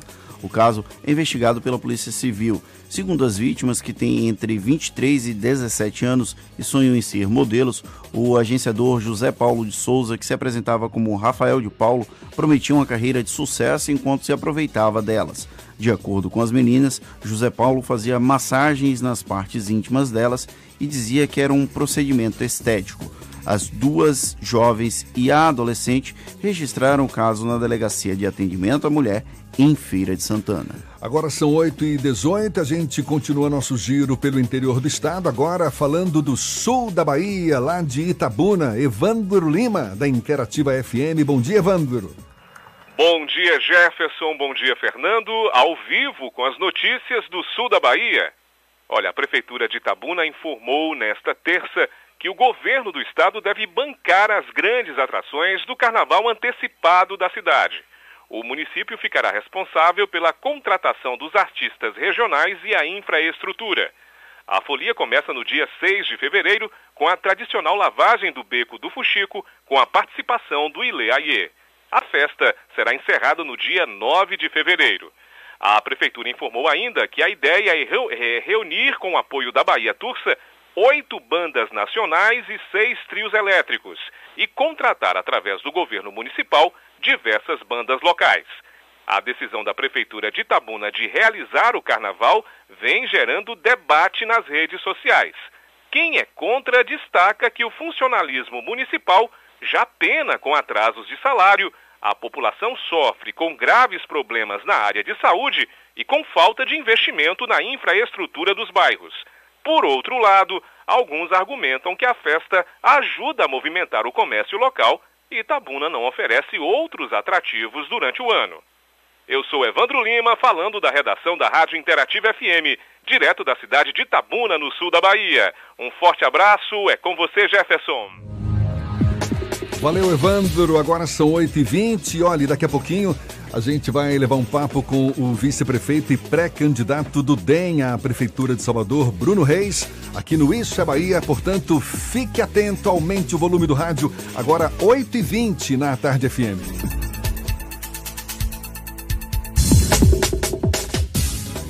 Você está ouvindo Isso é Bahia.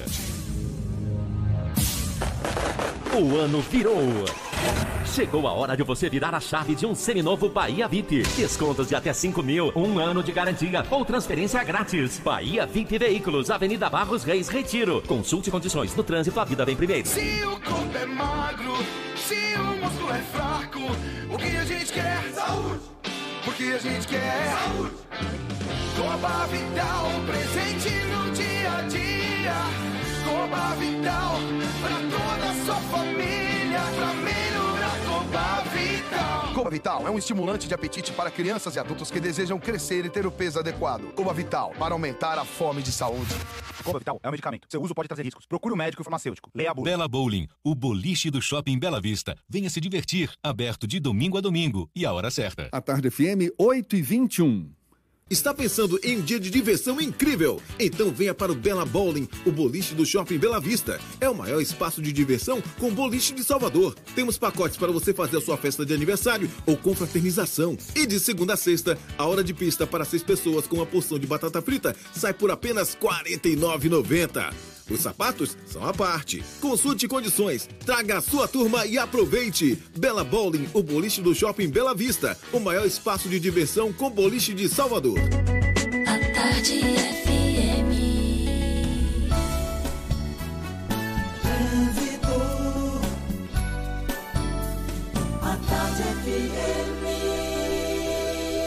Oferecimento. Monobloco, o pneu mais barato da Bahia a partir de R$ 149,90. O ano virou. Vire a chave de um seminovo Bahia VIP Veículos. Avenida Barros Reis, Retiro. Link dedicado e radiocomunicação é com a Softcomp.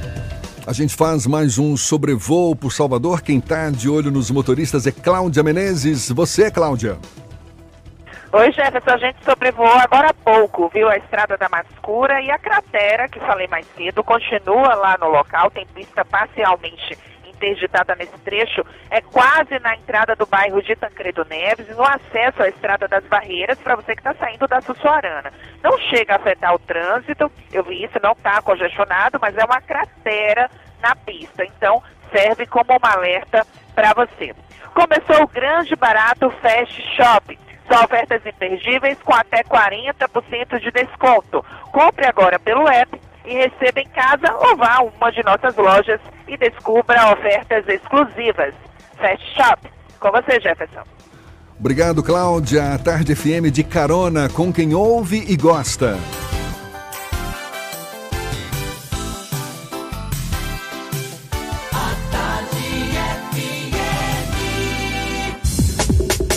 Voltamos a apresentar Isso é Bahia. Um papo claro e objetivo sobre os acontecimentos mais importantes do dia.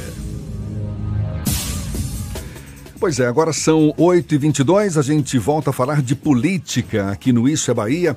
O vice-prefeito de Salvador, Bruno Reis, do DEM, está contando com apoio de 12 partidos para chegar ao Palácio Tomé de Souza como prefeito no ano que vem. Eleições marcadas para este ano e, caso dê tudo certo, ele assumindo a condição de prefeito no ano que vem.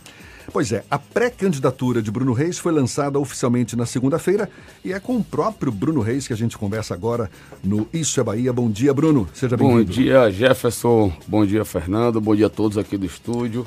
Bom dia a todos os ouvintes da Rádio à Tarde FM. Bruno. desse grande programa Isso é Bahia. Ah, muito obrigado. Olha, alguns dos partidos que o apoiam tinham a pretensão de lançar candidato próprio à Prefeitura de Salvador, como por exemplo o PSDB, que acabou decidindo apoiá-lo na condição de receber também apoio do seu grupo para se fortalecer na Câmara de Vereadores. Ou seja, a impressão que dá é que o partido, no caso o PSDB, ainda aguarda a concretização desse fortalecimento na Câmara para também garantir o apoio à sua candidatura. Qual a garantia que o senhor tem de que os partidos que decidiram apoiá-lo não farão corpo mole ao longo da campanha? Jefferson, excelente pergunta. Primeiro dizer que ao final desse processo nós conseguimos unificar toda a nossa base, todos os partidos, todos os líderes políticos, os vereadores que compõem a nossa base, nós conseguimos arrancar unidos. Por que isso? Porque prevaleceu o sentimento maior, que é ver esse projeto avançar. O compromisso com a cidade. Isso é que nos pauta na vida pública. PSTB tinham diversos nomes com pretensões, o PRB tinha outros nomes, o próprio presidente da Câmara, o vereador Geraldo Júnior, um, se mostrou é, com grande capacidade e competência nesse processo. Todos eles tinham pretensões legítimas. E, é, ao final, nós convergimos, os partidos que hoje estão na base, então nesse momento foi declarado o apoio dos partidos que estão na nossa base para fazer com que Salvador ainda possa elevar ainda mais seu patamar. Ponto. Eu sempre disse que com a mudança da legislação eleitoral e o prefeito teve essa capacidade de enxergar onde acabou as coligações proporcionais, nós precisávamos antecipar o calendário político. E foi por isso que nós antecipamos o lançamento da pré-candidatura. O que ocorria geralmente a partir de abril, às vezes até junho, e se consolidava nas convenções, que eram os lançamentos das pré-candidaturas, diante da mudança da legislação, necessário ocorreu antecipação. Para quê? Justamente para agora a gente ter condições de organizar os partidos. Melhor do que um partido ter candidatura a prefeito, com o objetivo de eleger candidato a vereador, é melhor ter candidato a vereador. E é o que nós vamos fazer agora. Com harmonia, harmonizando toda a nossa base, é, permitindo que o vereador que está no mandato possa ter condições de disputar a sua reeleição, como também aquele candidato novo, aquela liderança que já disputou outras eleições, que é suplente de vereador, ex-vereadores, é, possam disputar com chance também de vencer. então nome... é isso que nós vamos construir agora. Pois é, o seu nome já está garantido como como representante do DEM nessa disputa à prefeitura, ainda não oficializado, não é? Porque tem o prazo para ser cumprido, é um pré-candidato do DEM. E o nome do vice, do pré-candidato a vice-prefeito, vai ser Geraldo Júnior? Veja, esse processo iniciou segunda-feira com a definição do pré-candidato a prefeito. Agora, em conjunto com esses partidos, ouvindo esses partidos e outros que queiram vir. Existem outros partidos que têm demonstrado o interesse de contribuir com esse projeto, de participar desse projeto, com suas ideias, com suas propostas e com seus quadros, colaborando com a gestão. Quem é que não quer ver o melhor para a sua cidade? Ver a sua cidade avançar. Então, a partir de agora, nós vamos iniciar essas conversas com outros partidos e vamos, ao final desse processo, e aí vamos aguardar até para ver como é que vai se comportar o campo contrário, quem será possivelmente o adversário. Com base, talvez, no perfil desse adversário, a gente tentar buscar uma chapa que possa se completar, possa se harmonizar. Mas não tenha dúvidas que Geraldo Júnior é um grande nome, é, preenche os requisitos para ser candidato a prefeito, quem dirá vice ou a presidente da Câmara, que ele já é. É o mais então, cotado? Veja, ele, diríamos assim, por tudo que representa hoje, pela dimensão política que ganhou. Então veja, é, quando a gente tem competência e capacidade, quando a gente ocupa um cargo, é, a, o que esse cargo pode é, elevar, digamos assim, a posição de uma pessoa. E ele fez um grande trabalho, está fazendo um grande trabalho como presidente da Câmara, que o credencia para é, uma posição de destaque, você pode ter certeza. O partido, o Abílio Santana, deputado federal, que é o presidente do PL aqui em Salvador, esteve presente no evento de lançamento da sua pré-candidatura na última segunda-feira e depois da presença dele foi citado o PL como um dos partidos que pode vir a apoiar uma candidatura de Bruno Reis no próximo mês de outubro. Mas o presidente estadual da sigla, ex-deputado federal José Carlos Araújo, sinalizou que ainda não houve uma conversa com a direção estadual. Quando o Bruno Reis vai fazer essa conversa com o PL, se é que vai acontecer, e se pretende ampliar essas negociações com partidos como o PDT do Léo Prates, que acabou de passar aqui pelo Bahia Notícias, ou pelo Isso é Bahia, e ainda não é o partido de Léo Prates, mas que deve ser o partido dele. Veja, Fernando, eu tenho excelente relação com todos os integrantes do PL na Bahia. Em especial com o presidente José Carlos Araújo, e com o deputado federal, presidente municipal do PL, Abílio Santana, o qual é, temos uma relação política muito forte. Então, isso permite o diálogo, o entendimento e nós vamos, a partir de agora, então, meu desejo é já come a começar a fundilar essas conversas, trabalhar sim para trazer o PL para compor a nossa base. O PL, na figura do presidente nacional Valdemar, com quem também nós temos relação, é, é um dos principais partidos do Brasil, tem uma bancada representativa na Câmara dos Deputados. E aqui na Bahia tem quatro deputados federais. Está lá no PL o ex-deputado federal e candidato a senador, irmão Lázaro, então, é um partido que tem representatividade na cidade e no estado. E eu tenho certeza que eles têm condições de colaborar com um trabalho que a gente realiza em Salvador. E no fundo, no fundo, eu sinto, sinto neles um desejo de participar desse projeto hoje vitorioso que nós estamos implementando na cidade de Salvador. E no caso do PDT? No caso do PDT, e aí quero já de antemão antecipar é, que eu sei que você vai chegar lá em relação a Léo Prates, que mais cedo esteve aqui. Eu e Léo somos irmãos de uma vida.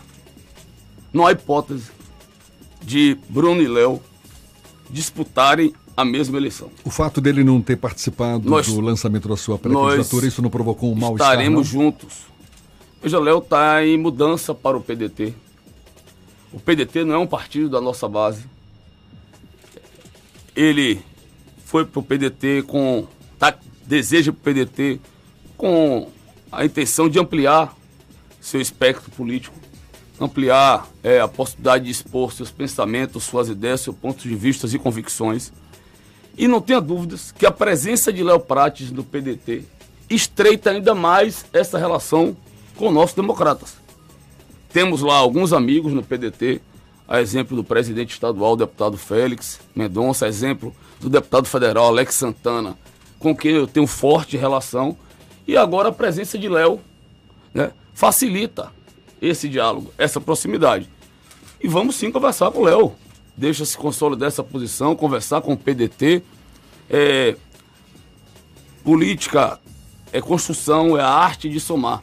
E nós vamos procurar somar com todos aqueles que possam colaborar. E não tenha dúvidas que o PDT, pela história que tem né, na política brasileira, pode contribuir muito com o avanço da cidade. Durante o processo pré-eleitoral, pelo menos em 2019, teve uma discussão muito forte sobre a presença de candidaturas negras e femininas no processo eleitoral como um todo, não aqui de Salvador. Em Salvador ganhou uma força principalmente no campo da esquerda. Mas Bruno Reis não atende a nenhum dos dois requisitos. Ele não é negro e também não é uma mulher. É, o a construção da chapa com o vice pode surgir uma figura como aconteceu em 2012 quando o Assemineto pinçou a Célia Sacramento e colocou ela, uma mulher negra, como vice-prefeita? Fernando, definição e escolha de nome para prefeito, para vice-prefeito, para a formação de uma chapa, são levados em considerações diversos critérios. Não tenha dúvidas que é, ser negro, ser mulher, são critérios importantes diríamos assim, é, que tem até grande importância e relevância. Mas eu sempre digo que o critério mais importante de todos é efetivamente quem tem maiores condições de governar a cidade. De governar a cidade para todos, não só para um segmento, para uma área.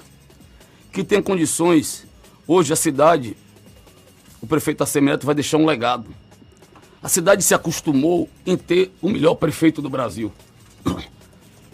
Como é bom aqui receber é, visitantes, parentes que vêm do interior de outros estados, que chegam a Salvador e dizem, pô, Salvador é uma outra cidade. A cara de Salvador mudou. Salvador voltou a ficar na moda, falada no Brasil e no mundo. Nós reposicionamos essa cidade no cenário é, nacional e internacional. Nós ocupávamos as piores posições na área da educação. Tínhamos um dos piores IDEB do Brasil. Hoje é a cidade que mais ampliou, cresceu no IDEB do Brasil. Nós tínhamos a pior atenção básica, a pior cobertura de atenção básica de saúde do Brasil. Hoje nós somos a capital que mais crescemos. É, a situação da área social de Salvador não existia. Hoje não, nós somos a cidade que mais investimos na área social, 76% dos recursos nas áreas mais pobres da cidade. Salvador tinha o título de capital nacional do desemprego. E hoje nós somos a capital que mais crescemos, que mais geramos empregos no Nordeste.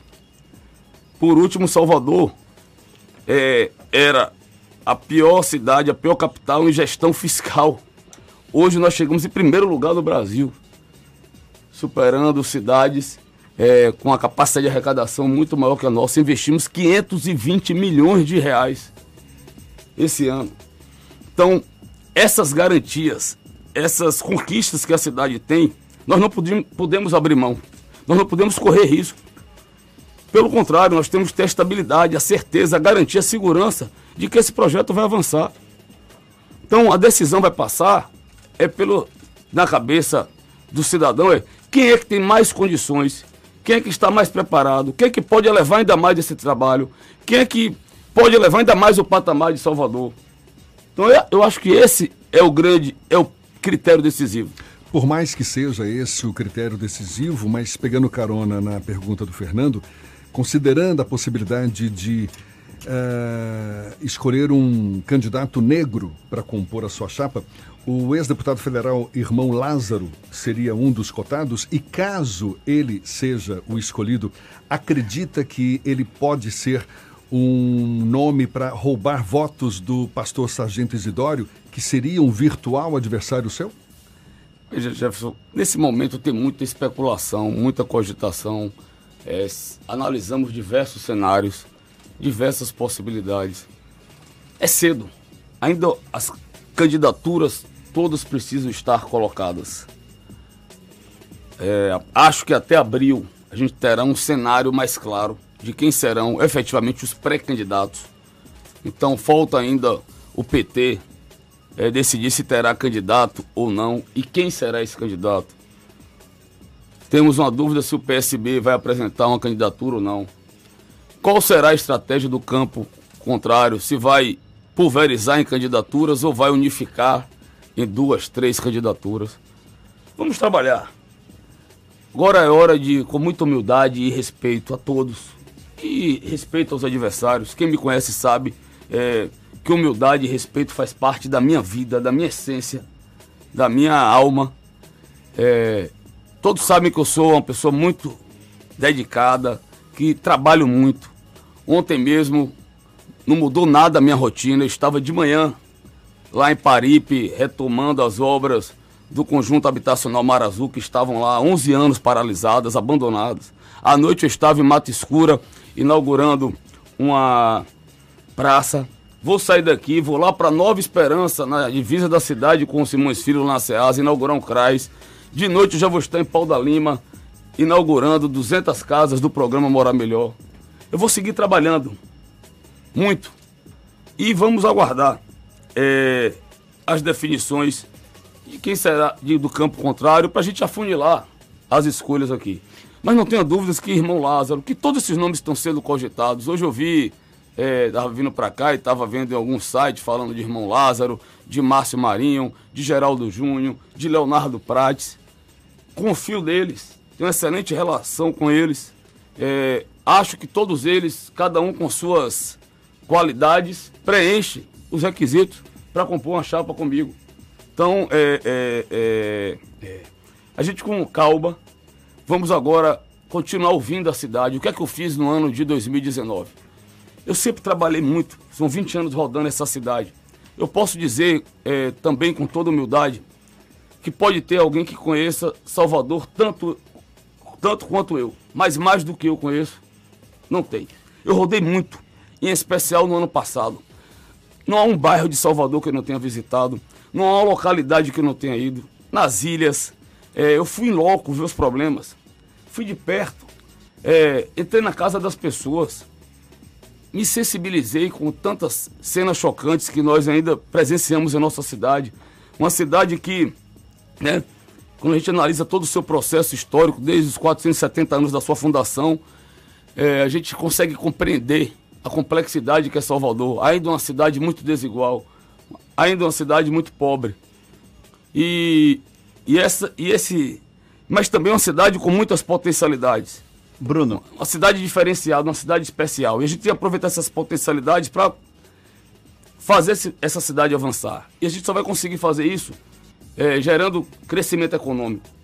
Se você perguntar, Bruno, qual é o principal desafio do próximo prefeito? Me, mudar a nossa matriz econômica. Identificar polos de crescimento e de vetores de crescimento econômico. Para quê? Para gerar oportunidades, emprego e renda para as pessoas. Então eu vou seguir debatendo a cidade como eu venho fazendo há um ano. Conversei com todos os segmentos, com a BIH, com é, a DEME, com a base, com a Fé Comércio, com a Associação Comercial, com o LID. Fui fazer palestras, fui ouvir, Falando em me reunir com os empresários. Vou seguir ouvindo a cidade. Falando em conversas, Bruno, no dia 30 de dezembro de 2019, rolou uma piada na imprensa, pelo menos foi uma piada que circulou com bastante força, que o anúncio de que Guilherme Belintani não disputaria a eleição de 2020 como candidato a prefeito tornaria o dia 31 de dezembro o melhor Réveillon da vida de Bruno Reis.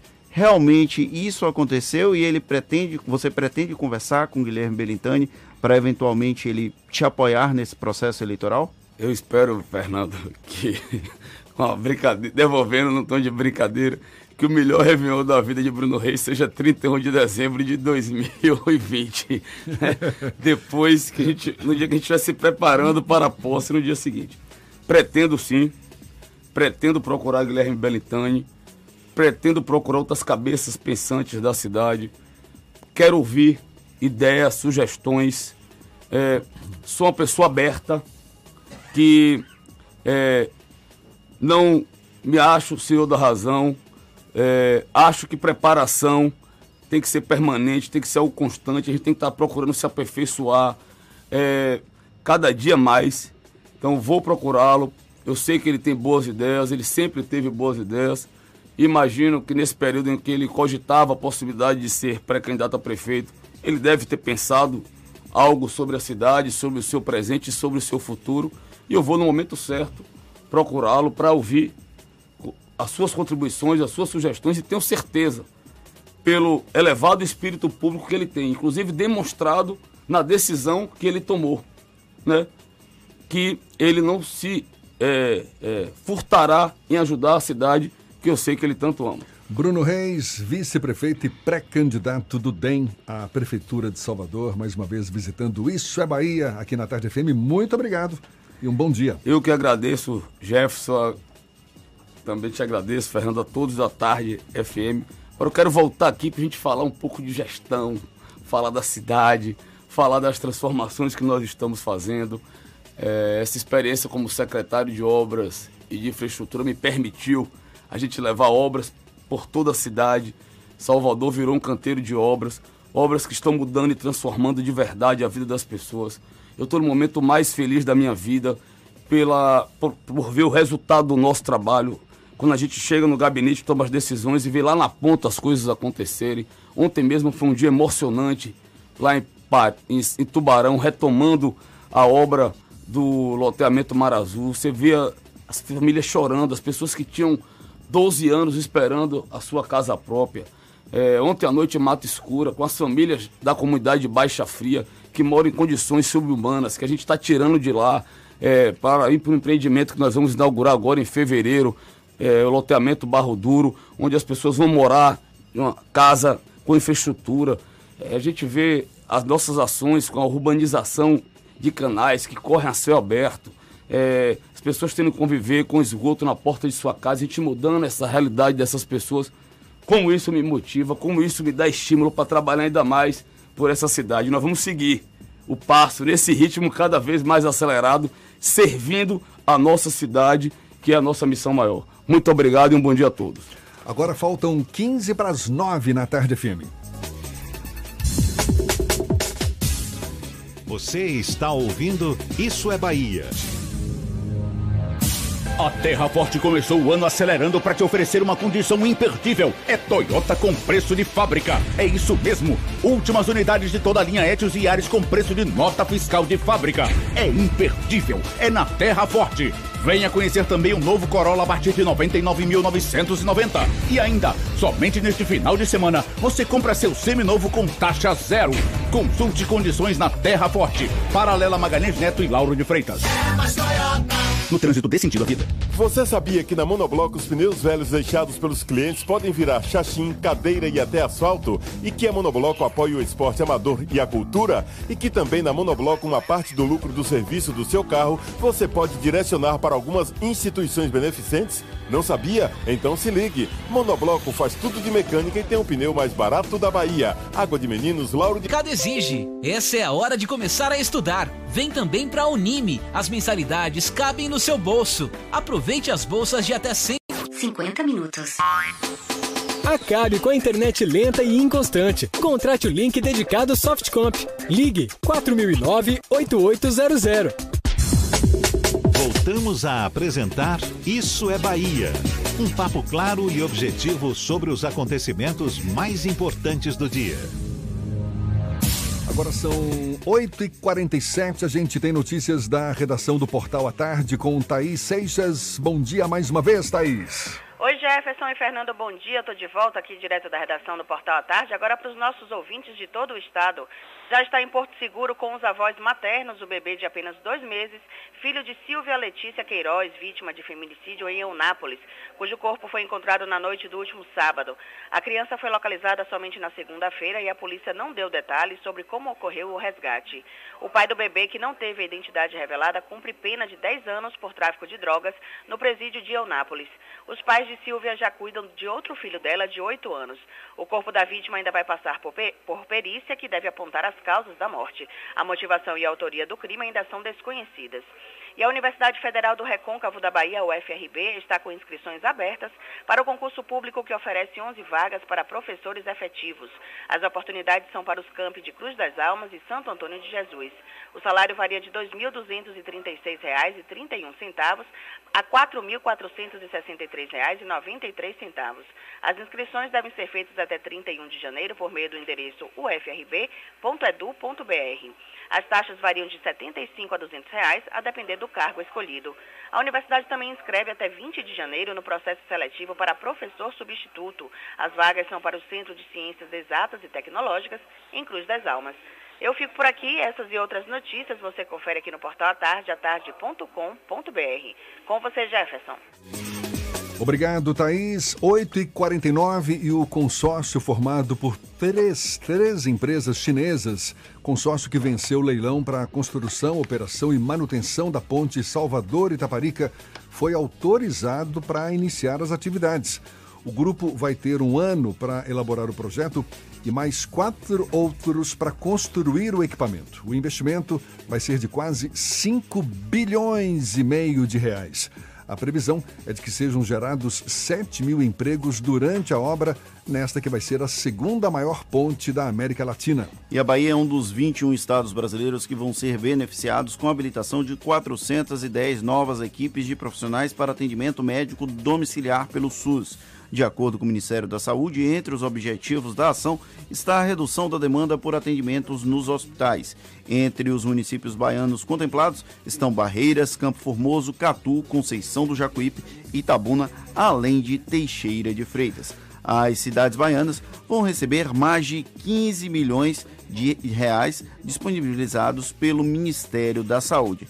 Jefferson, vou mudar um pouco de assunto. Está circulando aqui nas redes sociais uma informação de que o cantor Luan Santana vai fazer uma apresentação neste sábado no Museu de Arte Moderna, ali, o da Bahia, o MAN, na Avenida Contorno. Você consegue imaginar um show como o de Luan Santana, com milhares de fãs, num prédio histórico como o MAN? Consigo. Mas você consegue imaginar isso fazendo bem ao patrimônio? Bom, aí vai depender dos cuidados que devem ser colocados em prática para preservar o edifício, não é? Vamos torcer para que quem autorizou a realização desse show tenha tido essa preocupação. É o que se espera. É o que se espera, não tenha dúvida. Bom, agora são 8h50 e a gente dá sequência ao nosso giro pelo interior. Vamos a Jequié, Cidade Sol, é Marcos Canguçu, da 93 FM. Quem fala conosco, bom dia, Marcos. Bom dia, Jefferson, ouvintes do Isso é Bahia, Jequié, quarta-feira, 24 graus, expectativa de muito calor na cidade. O município de Jequié apresentou uma redução de quase 70% nos casos de homicídios nos últimos três anos. Em 2017 foram registrados 82 mortes, em 2018 o índice caiu para 42 e em 2019 mudou para 30. Segundo o delegado da Nona Copim, Moab Macedo, a mudança de estatística está associada à ação conjunta das polícias. Jequié tem sido uma das cidades no estado onde a PRF tem apreendido um volume estimado de drogas. Uma onça da espécie jaguatirica foi encontrada morta próxima à rodovia BR-330, na zona rural de Gitaúna, na manhã de domingo. De acordo com informações de populares que passavam no local, a suspeita é de que ela tenha sido vítima de um atropelamento durante a madrugada. O animal, que parece ser filhote, foi localizado próximo ao município de Ipiau. Um ortodontista foi vítima de um assalto na noite de ontem por volta das 19h45 na Avenida Marechal Deodoro, no bairro Muritiba, área nobre de Jaguaquara. A mulher teria estacionado o automóvel da sua propriedade com placa PKH 1806 na via pública e ao retornar ao veículo foi abordada por um indivíduo de cor morena que, segundo informações, obrigou a profissional a descer do carro com o filho e fugiu em direção ao centro da cidade dos estúdios da Rádio 93 FM, Marcos Canguçu para o Isso é Bahia. Aqui muito calor. E aí, Jefferson? Aqui faz calor também, Marcos. Não tanto quanto em Jequié, certamente, porque aí é cidade de sol, mas aqui tá pegando fogo também. Agora são 8h52 e olha uma boa notícia. A Receita Federal abre hoje às 9 da manhã a consulta ao primeiro lote residual do imposto de renda de pessoa física, incluindo restituições dos exercícios de 2008 a 2019. Os lotes residuais são de quem caiu na malha fina e depois regularizou as pendências. As consultas podem ser feitas pelo site da Receita, também pelo Receita Fone número 146 ou por aplicativos da Receita para smartphones e tablets. Bom, tem futebol também para ser falado. Exatamente, o Fluminense de Feira desistiu da contratação da Vou voltar. O Fluminense de Feira desistiu da contratação do goleiro Bruno Fernandes, que cumpre pena em regime semiaberto pelo assassinato e ocultação do cadáver da modelo Elisa Samúdio em 2010. A informação foi confirmada pelo presidente do clube, deputado Pastor Tom. O presidente alegou que a decisão foi tomada após a repercussão negativa da negociação do jogador. Precisava ter repercussão para saber que seria negativa? E olha, a Federação Baiana de Futebol confirmou também o adiamento da primeira rodada do Campeonato Baiano deste ano. A estreia na competição aconteceria no dia 15 de janeiro, foi alterada para o dia 22 também agora de janeiro. A mudança ocorreu por conta da rede de televisão detentora dos direitos de transmissão da competição. Com o adiamento, Bahia e Vitória vão realizar jogos em dias seguidos pelo Baianão e Copa do Nordeste. Que absurdo, né? Não sei se os jogadores estão comemorando isso não. Os dois times concordaram com a mudança e afirmaram ter terem condições de disputar as duas competições. Tá certo, vamos Os aguardar. times de Bahia e Vitória vão passar aperto na campanha de 2020. Vamos agora para Paulo Afonso, norte do estado. É Zuca, da Cultura FM, quem tem as notícias da região. Bom dia, Zuca.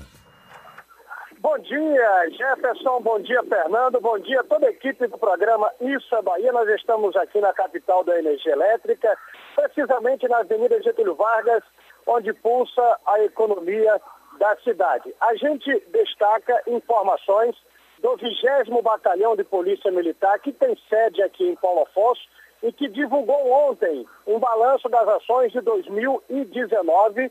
Olha, o 20 BPM com sede em Paulo Afonso, ele ficou em primeiro lugar em todo o estado da Bahia em apreensão de armas de fogo. Em 2019, 163 armas de fogo foram apreendidas. Também destacamos 94 armas brancas, 16 simulacros de arma de fogo, 49 veículos que foram roubados. O 20 Batalhão conseguiu eh, recuperá-los, 201 apreensões de drogas.